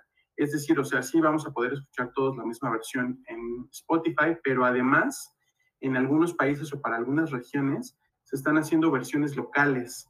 Aquí en México, el director Harisama eh, queda a cargo eh, de, dirigir la versión al español de Latinoamérica. No sé exactamente si es para toda Latinoamérica, probablemente Argentina, Paraguay hagan sus propias versiones, pero aquí vamos a tener una, una local, con voces locales. De todos modos, sí me interesa escuchar a, a Winston Duke. A mí también quiero escuchar las dos versiones, porque luego hay buenas, este, hay buenos doblajes. Eh, salvo el único doblaje que no quiero escuchar es Sonic 2, porque tiene al estúpido Luisito Comunica. Está bien. Yo tampoco lo quiero escuchar. Y la otra noticia que les tenemos eh, de DC es eh, que, bueno, que la revista Rolling Stone publicó información de un insider esta semana en la que aseguraba que Warner Bros. Eh, había puesto en pausa indefinida la participación de Ezra Miller en futuros proyectos de, la compañía, incluyendo los de DC, debido a su reciente arresto en Hawái. recordemos también que la película de The Flash eh, pues está retrasada hasta junio del año que viene, pero eh, posteriormente había, no ha trascendido demasiado, porque al parecer es una información que no tenía fundamentos. Al parecer sí le creyeron a un insider y Rolling Stone publicó algo que eh, Warner eh, pues salió a decir, no, pues de dónde, ¿no? No lo sabemos, les estaremos eh, reportando esta semana cuál fue la neta desde esto, porque hasta donde yo me quedé, Warner estaba, estaba como en, estaba refutando la nota de Rolling Stone. Pues mm, yo, yo también tengo como dudas, ¿sabes? Porque lo vi publicado en diferentes medios. Lo vi en Entertainment, lo vi en IGN, lo vi, o sea, varios medios lo reportaron. Entonces, lo que significaría en, en este hipotético que eh, tanto su proyecto en Animales Fantásticos como The Flash ya no se harían, eh, pero y justo esto desplegó otra, otro asunto, porque entonces ahora la gente quiere ver a este Grant Gustin como Flash. Y pasando a nuestras noticias de Star Wars, lo primero que les tenemos es que la Star Wars Celebration de este año se llevará a cabo en Anaheim, California. Eh, esto va a ser del 26 al 29 de mayo y contará con paneles dedicados a The Mandalorian, Obi-Wan Kenobi y Andor. Eh, justo algo que está curioso es que va a coincidir porque mientras está sucediendo, bueno, el estreno de Obi-Wan, pues esta eh, celebración también va a estar pasando en ese momento. Entonces, a ver qué cosas nuevas traen. Yo me imagino que van a mostrar paneles con los actores, entrevistas sobre las series, algunos avances, no sé qué más puedan traer, pero pues siempre es un bonito momento para todos los fans de Star Wars, ¿no? Fíjate que hay un montón de gente eh, de los elencos de las películas que están como confirmados, confirmados y confirmando. Eh, el panel de The Mandalorian lo van a, eh, lo van a presentar pues netamente John Favreau y Dave Filoni. no, sé, no, sé si vaya a estar Ewan McGregor, yo me imagino que sí, porque va a la, sorpresa, ¿no? Y todo el mundo va a gritar y se van a volver locos. están confirmados dos de los de siempre, que son Anthony Daniels y Ian McDermott. Ellos, ellos van, a estar ahí como en casi todas las celebrations. También confirmó Billy D. Williams. Y eh, no recuerdo el nombre de todos, pero por ejemplo, Orly Shoshan, esta actriz eh, israelí que interpretó a Shakti en las, eh, precuelas, va a estar por ahí también. Ya sabes, este, firmas de autógrafos, paneles, preguntas, etcétera, etcétera. No, va, a estar, va a estar buena la celebration y sobre todo porque, pues, es uno de los eventos de Star Wars, o el evento de Star Wars como más importante del año, y pues ya va a ser 100% presencial, eso va a estar bueno. También deberían de llevar a este Hayden Christensen, o sea, si va a Estaría muy bueno. Sí. Eh, yo, yo, creo que ellos van a hacer las dos sorpresas, honestamente. Y como siempre me andan metiendo Mark Hamill, en una de esas, pues hasta los juntan, ¿no? Estaría cagado, estaría cagado que, ajá, como de papá e hijos, ¿no? Ajá, sí, sí, sí, sí, sí, Eso está bueno. Eh, otra noticia que tenemos es que Peter Ramsey, que es el codirector de Spider-Man Into the Spider-Verse, está confirmado como uno de los directores de la serie Ahsoka. Y esto quiere decir que por lo menos va a dirigir al menos un episodio. Eh, esta es otra de las series que la neta sí me emociona mucho ver. Eh, y pues a ver cuándo, ¿no? O sea, y, y, cuándo van soltando un poquito de información. ¿Crees que en este celebration hablen un poco de Ahsoka? Mm, yo creo que sí, no hay un panel netamente de ella, pero igual y sorprende, ¿no? Igual, igual y sí eh, algún adelanto o alguna cosa así, no lo sé. Bueno, adelanto quizá no es muy prematuro. No sé si viste que esta semana anduvo circulando una foto, eh, pues que estaba, el maquillaje estaba muy bien hecho, eran Ahsoka con el vestuario o la apariencia que tiene en The Mandalorian. Una de super spoiler, que, que, que, yo la vi y se dije, ¿me estoy spoileando algo? sí, pero no, no era un spoiler. Era, eh, era un asunto de cosplay. Estaban haciendo como un corto, como un fanfic, como un ah, fan film. Ah, me devolviste este, el alma. sí, tranquilo, no te preocupes. Y entonces una de las cosas que decía la gente que se, que se puso como a analizar esto es, no manchen, vean la cámara que tienen puesta. O sea, esto no es una producción de Star Wars, ¿no? Ya ni siquiera se salen al desierto de Tunisia, lo hacen todo en estos sets maravillosos como los de The Mandalorian. Ese es el primer detalle. El segundo detalle es que Darth Maul aparece con la indumentaria que, eh, que tenía en Solo y Ahsoka aparece con la indumentaria que tenía en eh, The Mandalorian. Entonces no hacen match los tiempos porque Ahsoka no, ni estaba vestida de samurái ni, ni estaba eh, con la apariencia que le dio esta, ¿cómo se llama la actriz? Rosario Dawson. Eh, en ese momento, ¿no? ¿no? No, pueden empatar esos dos momentos. Entonces sí, yo me cuento también entre la gente que dijo, wow, wow, ¿qué es esto? ¿Qué es esto? Pero no, no es un spoiler. No, pero además eh, eh, no tendría sentido porque, o sea, bueno, tendría sentido si fuera antes, pero en el, como dices, o sea, de los eventos de solo, pues ya es después, pero lo que sucede en Rebels, o sea, bueno, no hay una continuidad ahí. Sí, no, no. Eh, esto, esto de solo sería en los años, eh, justamente, yo, yo, yo, creo que es como en los años en los que está entrenando Ezra, algo así. Ajá. Eh, como un, dos, o sea, no me sé la cronología, pero unos tres años antes de, de Rogue One, una cosa así, yo creo.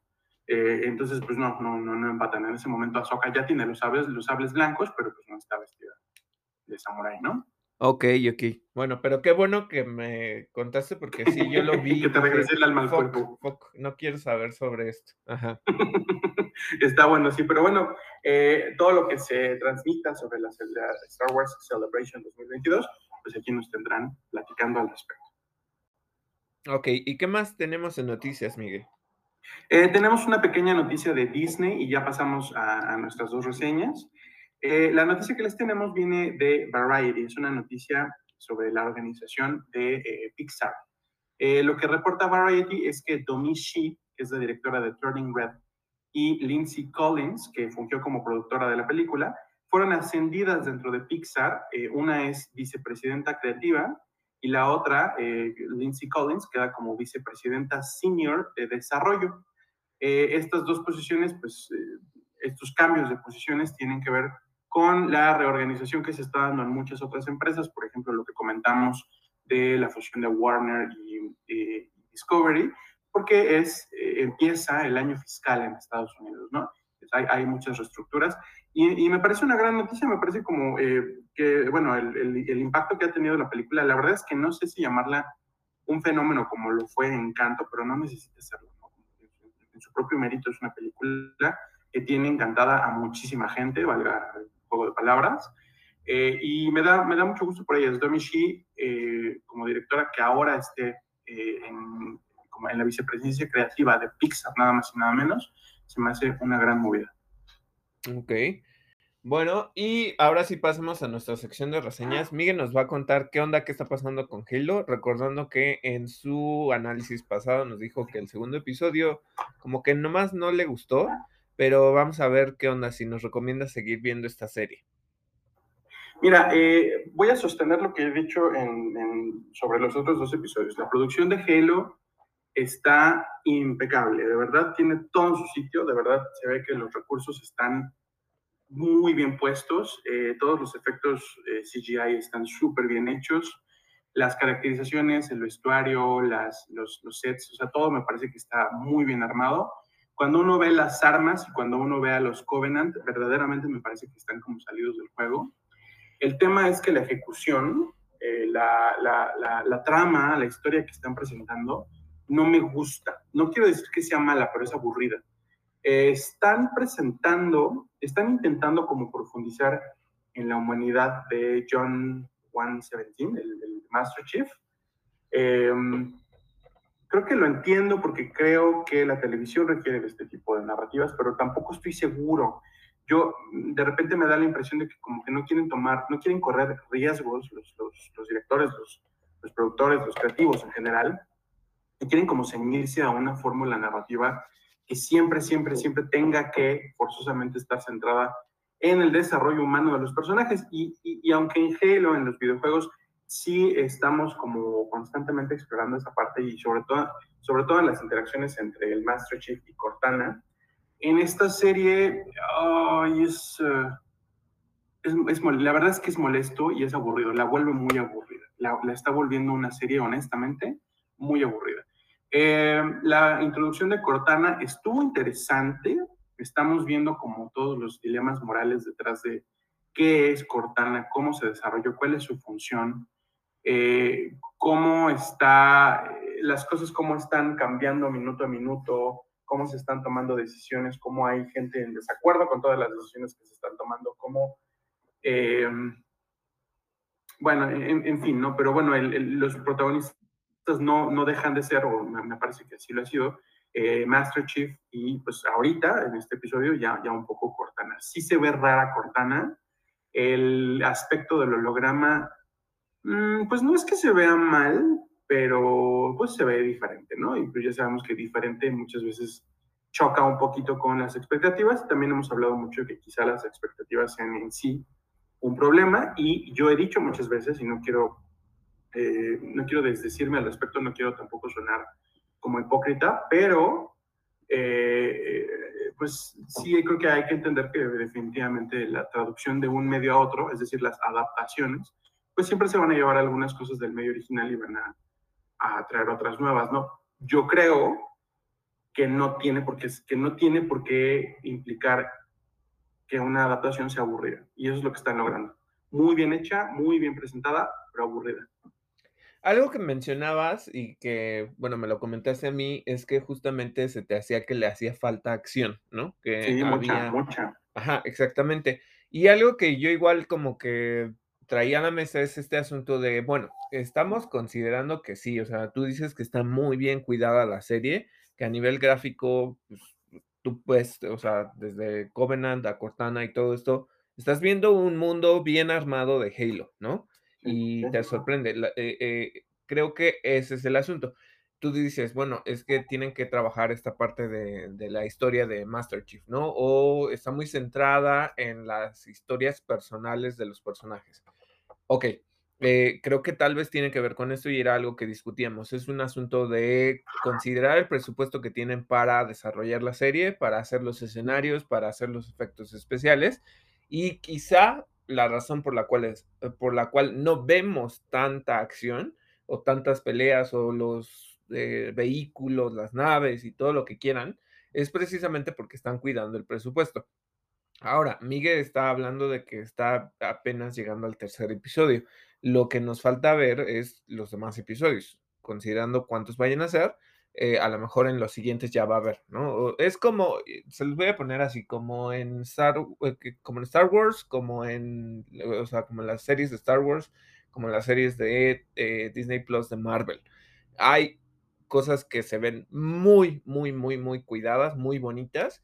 Y de repente, obviamente, pues sí tenemos tramas secundarias que a lo mejor no es un poco más de acción limitada. creo que con Hawkeye lo veíamos, ¿no? O sea, primero es quiero que conozcas a mis personajes, luego ya las secuencias de acción las dejamos para el final.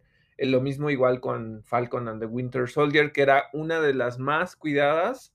De repente sí se sentía mucho la acción y en otras pues era más plática, ¿no? Entonces quizá tenga que ver con esto, con el hecho de que están cuidando los presupuestos, porque obviamente no son los mismos como para una producción de, cine, pero de todas maneras, eh, creo que eh, es una forma de llevarlo, llevar al espectador de la mano, pero sí se puede volver aburrido y puede generar esta alineación con, los espectadores, ¿no? Claro, claro, y, sobre todo porque los espectadores tienen expectativas, ¿no? O sea, vale la redundancia y sobre todo que se trata de una serie de juegos, ¿no?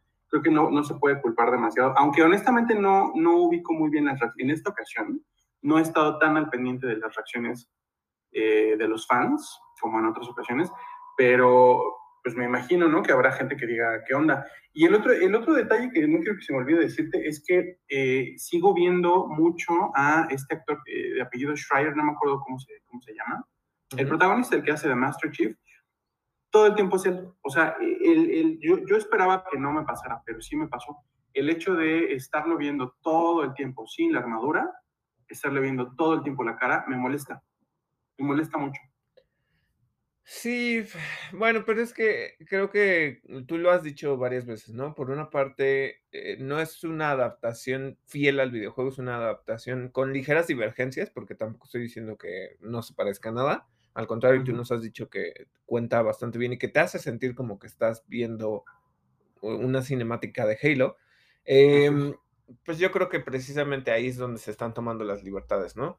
Que tenías un personaje que más allá de que yo diga que fuera plano en los videojuegos, eh, no te mostraba nunca eso, ¿no? O sea, la parte humana, y es algo que ya hemos discutido aquí, es como, mm, es una forma de relacionarte y lo entiendo, a lo mejor si no te gusta, pero es como la forma en la que lo están presentando.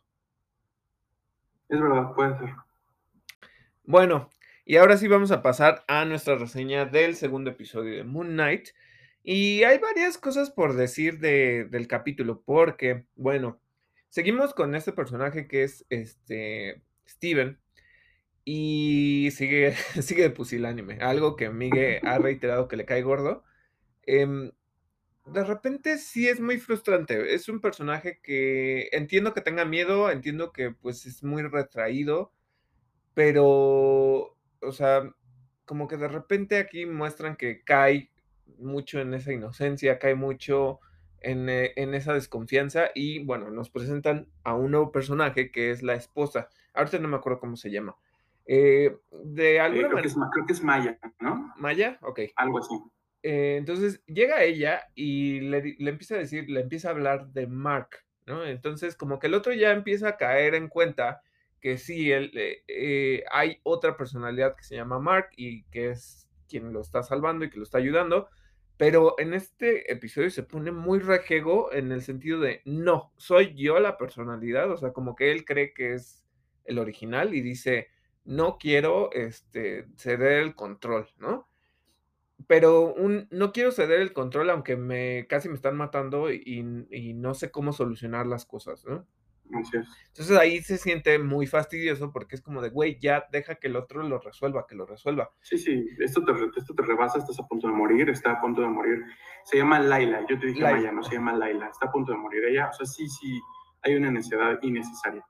Ajá, y entonces es como, mm, ok, lo entiendo, y creo que ahí juega este sentido de no mostrar tanto a Moon Knight, ¿sabes? O no mostrar tanto a Mark Spector. Otra vez, eh, como que a nivel guion es vamos a mantener a este personaje que es inseguro y que no sabe qué hacer para que sea como cierto alivio cómico, pero que después genere la emoción porque ya va a llegar este Mark Spector, ¿no? Eh, vemos igual a, Laila, que es la esposa de Mark Spector, entonces sabemos que ella pues entiende porque hasta le dice, ponte el traje, ponte el traje, y el otro nomás no entiende qué es lo que tiene que hacer, ¿no? Pero ella como que se maneja bastante bien y en cierta manera, y algo que, que Miguel mencionó es que eh, lo que pasa es que de alguna manera ella no entiende que Steven es una personalidad como que se le hace muy raro, ¿no? Eh, pues es que ella no le cree, también hay una necesidad de parte de ella que, que, se me hace muy fastidiosa porque no le quiere creer que no es Mark. O sea, pero, pero lo estábamos platicando y tú me dijiste, pero ¿cómo sí puede, bueno, creo, creo, que, creo que tú me lo dijiste, no estoy seguro, eh, ¿cómo sí puede creer o cómo sí puede saber y aceptar, ¿no? Y además vivir en el mundo de los Vengadores eh, y, y, aceptar que si, si este güey invoca el traje, aparece el traje y entonces ya puede partir madres a quien se le ponga, pero no puede creer que se trate de una personalidad alterna de su esposo, ¿no? Exacto, sí, o sea, como que no coincide, es un un ritmo en el que la serie de repente es como, mm, ok, ok, vamos a pasarlo de lado, ¿no? O sea, pero ya al final la esposa pues medio le cree, eh, empieza a entender esto, pero Sí, ¿no? O sea, bueno, y luego llega una parte en la que los hombres de Harold están buscando a este Steven, ya saben dónde vive, todo, llegan fingiendo ser la policía y es algo que en este momento a lo mejor es contextual de nación de, digamos, naciones, ¿no? Porque justo, eh, vemos cómo llegan y se meten a su casa, y ya empiezan a buscar de todo y lo empiezan a interrogar y lo arrestan. Y era algo que yo le decía a Miguel, me causa problema porque el güey o es demasiado confiado o demasiado ingenuo, o y algo que trajo Miguel a la mesa es, a lo mejor es una cuestión de que en Reino Unido las leyes son diferentes y por eso llegan, porque yo lo que diría, pues creo que tanto en México como en Estados Unidos, pues si no si no tienen una orden de cateo, no pueden entrar a tu casa, ¿no? Es verdad, pero eh, hay, hay una tercera posibilidad, y es que sencillamente se trata de policías abusivos que están, están aprovechándose de un hombre pusilánime que no tiene los huevos de decirles, hey, salgan de mi casa, ¿no? Exacto, porque ni siquiera, o sea, nunca los detienen, eh, se como que se esconde y todo, o sea, puedo entenderlo y y tienes mucha razón en eso. Entonces, bueno, ahí como que de repente, pues, es como de: "Ay, bueno, ya, ya se lo llevaron y y ya", ¿no? Eh, empieza a a mostrarse mucho más a Khonshu, que es el el la la encarnación de este dios que utiliza el cuerpo de de este Steven o de Mark Spector, dependiendo de cómo lo veamos, ¿no? Y ya lo empiezas a ver más, ya empieza a interactuar más con Steven, pero me da mucha risa y, forman una dualidad, ¿no? Porque lo que te mu- muestran es que Harold empieza a convivir mucho con, con este Steven, ya después de que lo secuestró y se lo llevó para allá, ¿no? Y le dice, bueno, quiero que me des el escarabajo, sí, pero este, quiero entender un poco porque pues sé que tú tienes ahora a Khonshu y sé lo que te dice, me da mucha risa incluso cuando le dice, te está diciendo que él es el puño de la justicia, ¿no? Eh, dice, yo también fui el avatar de Khonshu y por lo tanto, este, sé de qué te habla, sé, sé lo que es vivir con él.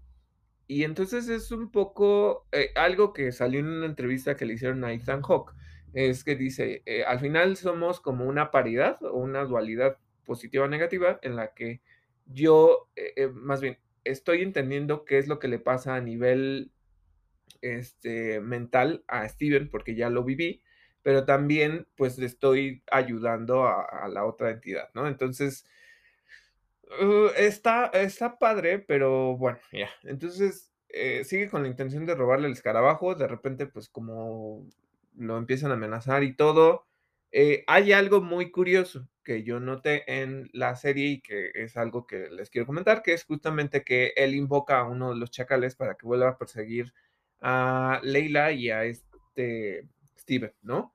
Pero cuando hace eso, la energía que saca empieza como a quebrar el piso y sale una energía morada. Y al parecer no soy el único que está especulando al- alrededor de esto, pero lo que yo especulo es que si ustedes vieron Spider-Man eh, No Way Home, cuando se dan las rupturas hacia el multiverso, eh, aparece este como efecto fractal en morado en el cielo. Y de ahí empiezan a verse las siluetas de otros personajes de- del Spider-Verse. Entonces, la, eh, aquí la cuestión es, en cuando este Harold está invocando al chacal, lo está invocando desde otro universo, tiene acceso al multiverso y a su energía y por eso trae al chacal. No lo sé. Yo creo que, yo creo que sí es intencional. Lo que me puedo imaginar es que es un poquito como el efecto que todo mundo ya va a reconocer de cuando se trae a alguien, pues si no de otro universo, de otro plano, ¿no? Porque eh, estamos como en el tema de que son deidades egipcias, ¿no? Que ahorita eh, me detengo un poquito en ese tema porque se me hace súper interesante y ahorita te digo por qué.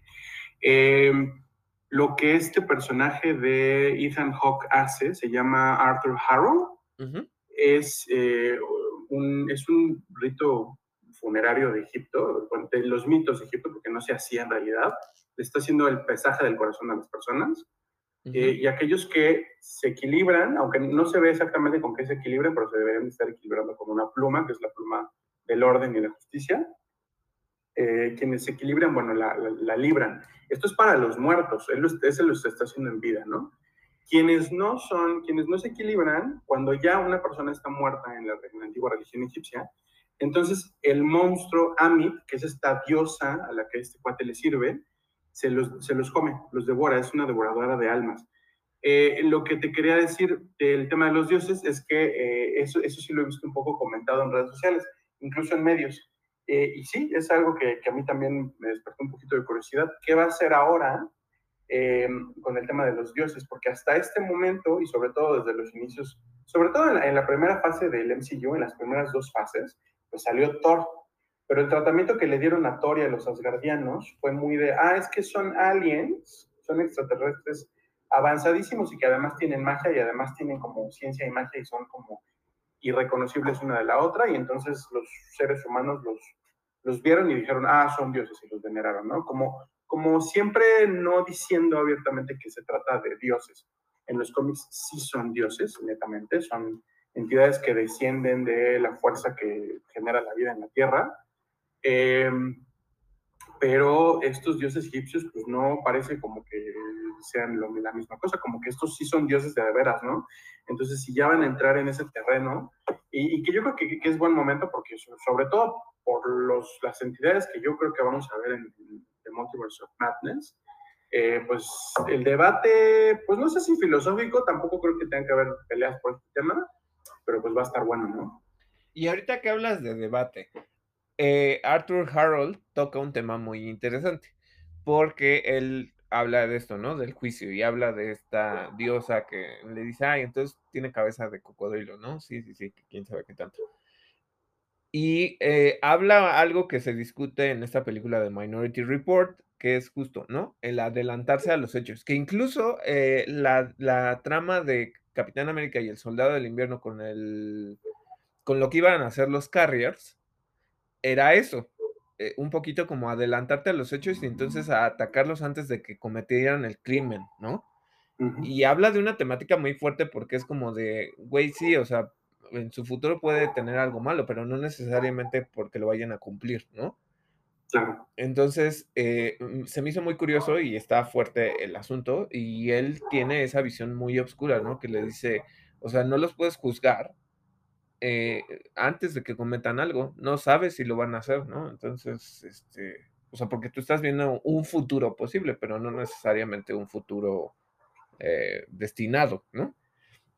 Entonces, bueno, esa es una de las temáticas y sí, como dices, bueno, a ver cómo lo hacen, porque pues ahorita están hablando de que está la diosa esta, está este Konshu y todo, pero no sé cómo lo vayan a seguir haciendo. Fíjate eh, que es, esta parte que dices, este, donde, bueno, más bien la parte de este episodio donde Steven está como pues, confrontando esta visión de Arthur Harrow, cuando, cuando lo cuestiona, cuando se para y le dice, no, no, pero es que tienes, todos ustedes tienen que poder trazar la línea en, en esta parte de, de, lo que están proponiendo, porque eso no es moral y no se puede hacer. Y, y dije, wow, es el, es el único momento hasta ahora en el que he dicho, este güey tiene huevos. sí, sí, sí. Eh, mira, y que justo esto desencadena un poquito, un poquito esa confianza, porque de repente, pues ya, ¿no? Lo, lo persigue el chacal otra vez, va a atacar a, a, Leila y entonces ya le dice, ponte el traje, por tercera o cuarta vez que se lo dice, y entonces ya, invoca el traje, pero no invoca el traje de Moon Knight, invoca el traje de Mr. Knight. Este, que digamos que es no otra personalidad, pero es otra presentación de Moon Knight. Y entonces, pues ya como que entiende que tiene poderes y empieza a atacar al monstruo. Lástima porque se sigue viendo como un loco porque la gente no lo ve.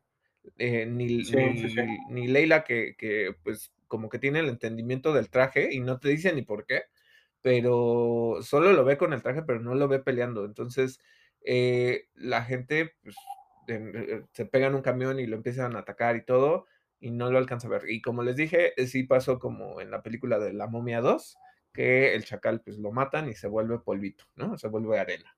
Eh, creo que, pero es lo que les digo, de repente como que Moon Knight o como la esencia de, del traje no aparece. O sea, no, o sea, como que aparece hasta el final y pues ya se están guardando mucho los efectos y les digo que puede ser una cuestión así como del presupuesto. Algo que me hacía curioso y es que Grace Randall, pues les digo que ella vio los cuatro episodios, los reseñó sin, sin spoilers ni nada, pero eh, ella lo que dice es que dentro de la serie solo están estas dos personalidades. Entonces, de los cuatro episodios que ha visto, solo ha visto a Mark y solo ha visto a Steven. cuando en teoría el personaje de Mark Spector en los cómics tiene como más personalidades dentro de sí mismo, ¿no? Y cada una tiene rasgos diferentes. Perdón, perdón, David, sí, yo, yo creo que sí solamente van a ser ellos, ¿eh? Yo me puse a ver los créditos del episodio, este, y eh, solamente, o sea, eh, Oscar Isaac solamente tiene el crédito de cuatro personajes, que son los que ya vemos. Eh, Steven, Mark, Moon Knight y Mr. Knight, los ponen incluso como, personalidades, ¿no? sí, no tiene más. Y, y, yo creo que si hubiera más personalidades saldrían, porque hay personajes que, que ahora sé que van a salir en la serie porque están en los créditos. Uno de ellos es otro dios egipcio, que es, eh, me parece que te había dicho, es Taweret, es la diosa, la diosa hipopótamo. Eh, bueno, eh, saldrían, ¿no? Yo, yo, creo que solamente van a ser ellos. Si, si, si posteriormente van a asignarle más de sus personalidades o si lo van a dejar así, pues creo que lo veremos hasta después, ¿no? Sí, sí, sí, sí. Pero bueno, por eso les digo, ahorita la serie va contando algo, se puso un poco más emocionante, pero de repente como que tiene estos saltos y, hay que seguir viendo los episodios que vienen. Sí, sí, sí. Y hay, un detallito, este, te lo había comentado, eh, lo, quiero decir aquí. Eh, el director principal, que es Mohamed Diab, es egipcio. Entonces él ha hablado en varias ocasiones de cómo quiere, cómo tiene esta intención de como representar y, dignificar mucho, la, hacer una representación muy digna de la cultura de su país. Eh, incluso hace poquito, en, alguna entrevista habló de Wonder Woman 84. Hay una secuencia en la que la Mujer Maravilla está en algo así como Egipto y, él, y él se burla mucho de esta representación. No se burla, él dice es que es una representación verdaderamente muy estereotípica, muy pobre, y, lo dice porque lo que él quiere hacer es, lo contrario, ¿no? Eh, hasta ahorita apenas van a llegar a Egipto, apenas vamos a ver qué pasa ya en el Cairo, pero hay un detallito en la pronunciación. Si, si ustedes, eh, y, a lo mejor tú me pusiste atención en todas las veces anteriores que estuvimos hablando de la trama de Moon Knight, yo siempre dije Honshu, Honshu, Honshu, Honshu para acá, Honshu para allá. Y, y en la serie le dicen Honshu. No es que esté mal, no es que sea un error, porque a fin de cuentas pues, es una lengua muerta. Eh, no sabemos exactamente cómo se pronuncia.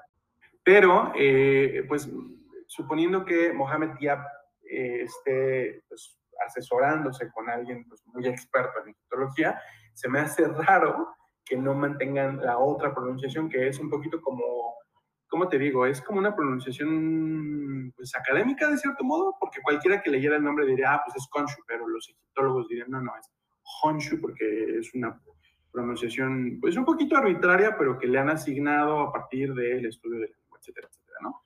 Entonces te digo, no es que esté mal dicho, es que me llama la atención si verdaderamente tienen consultores eh, expertos en egiptología y si verdaderamente los tienen, pues les están haciendo caso, me, intriga un poquito. Y otra cosa que tocas, ¿no? Porque justo él se burla un poco de lo de Wonder Woman 84, pero algo que, de nuevo, citando a Chris Randolph, eh, lo que ella dice es, sí hace falta representación, porque al final el director, eh, pues sí viene de, esta región, sí tiene esta idea de que sea fiel a la cultura egipcia y todo, pero lo que dice es que casi no hay personajes, este, pues como tal, egipcios, ajá, este, o sea, como que los centrales, pues es Oscar Isaac, que para empezar es, creo, cubano y, o sea, su mezcla es cubano con otra cosa que no me acuerdo ahorita en este momento. Y, es como, como guatemalteca, no me acuerdo. algo así. No sé. Y bueno, o sea, pero pues la esposa no es precisamente, o sea, sí, pero no, ¿no? Y ya, o sea, no hay más personajes. Ethan Hawk no es, este, obviamente es un hombre, este, estadounidense, ¿no? Entonces, que falta ese tipo de representación y es como, ok, ya vamos a llegar al, al episodio egipcio, eh, eh, de Egipto y si Grace Randolph ya vio hasta el 4 y dice que no hay representación hasta ese, entonces es algo curioso que te burles de algo que no sucede tampoco en tu serie, ¿no? Sí, sí, sí. Pero bueno, ya veamos qué sucede. Veamos qué sucede. Démosle un poquito más el beneficio de la duda. A fin de cuentas es una serie del MCU. Yo siempre espero que construyan hacia el futuro y espero que no se queden solamente allí. Pero eh, hasta este momento sí me está resultando un Iron Fist un poquito. Ay, no lo llamaría tan Iron Fist, pero sí, sí, sí, sí, te entiendo. Bueno, y eso fue todo por nuestro episodio de hoy. Recuerden que pueden encontrarnos en plataformas como Overcast, Google Podcast, Apple Podcast, Spotify, Anchor y YouTube. Yo soy David Cervantes. Y yo soy Miguel Covarrubias y esto fue Interactor.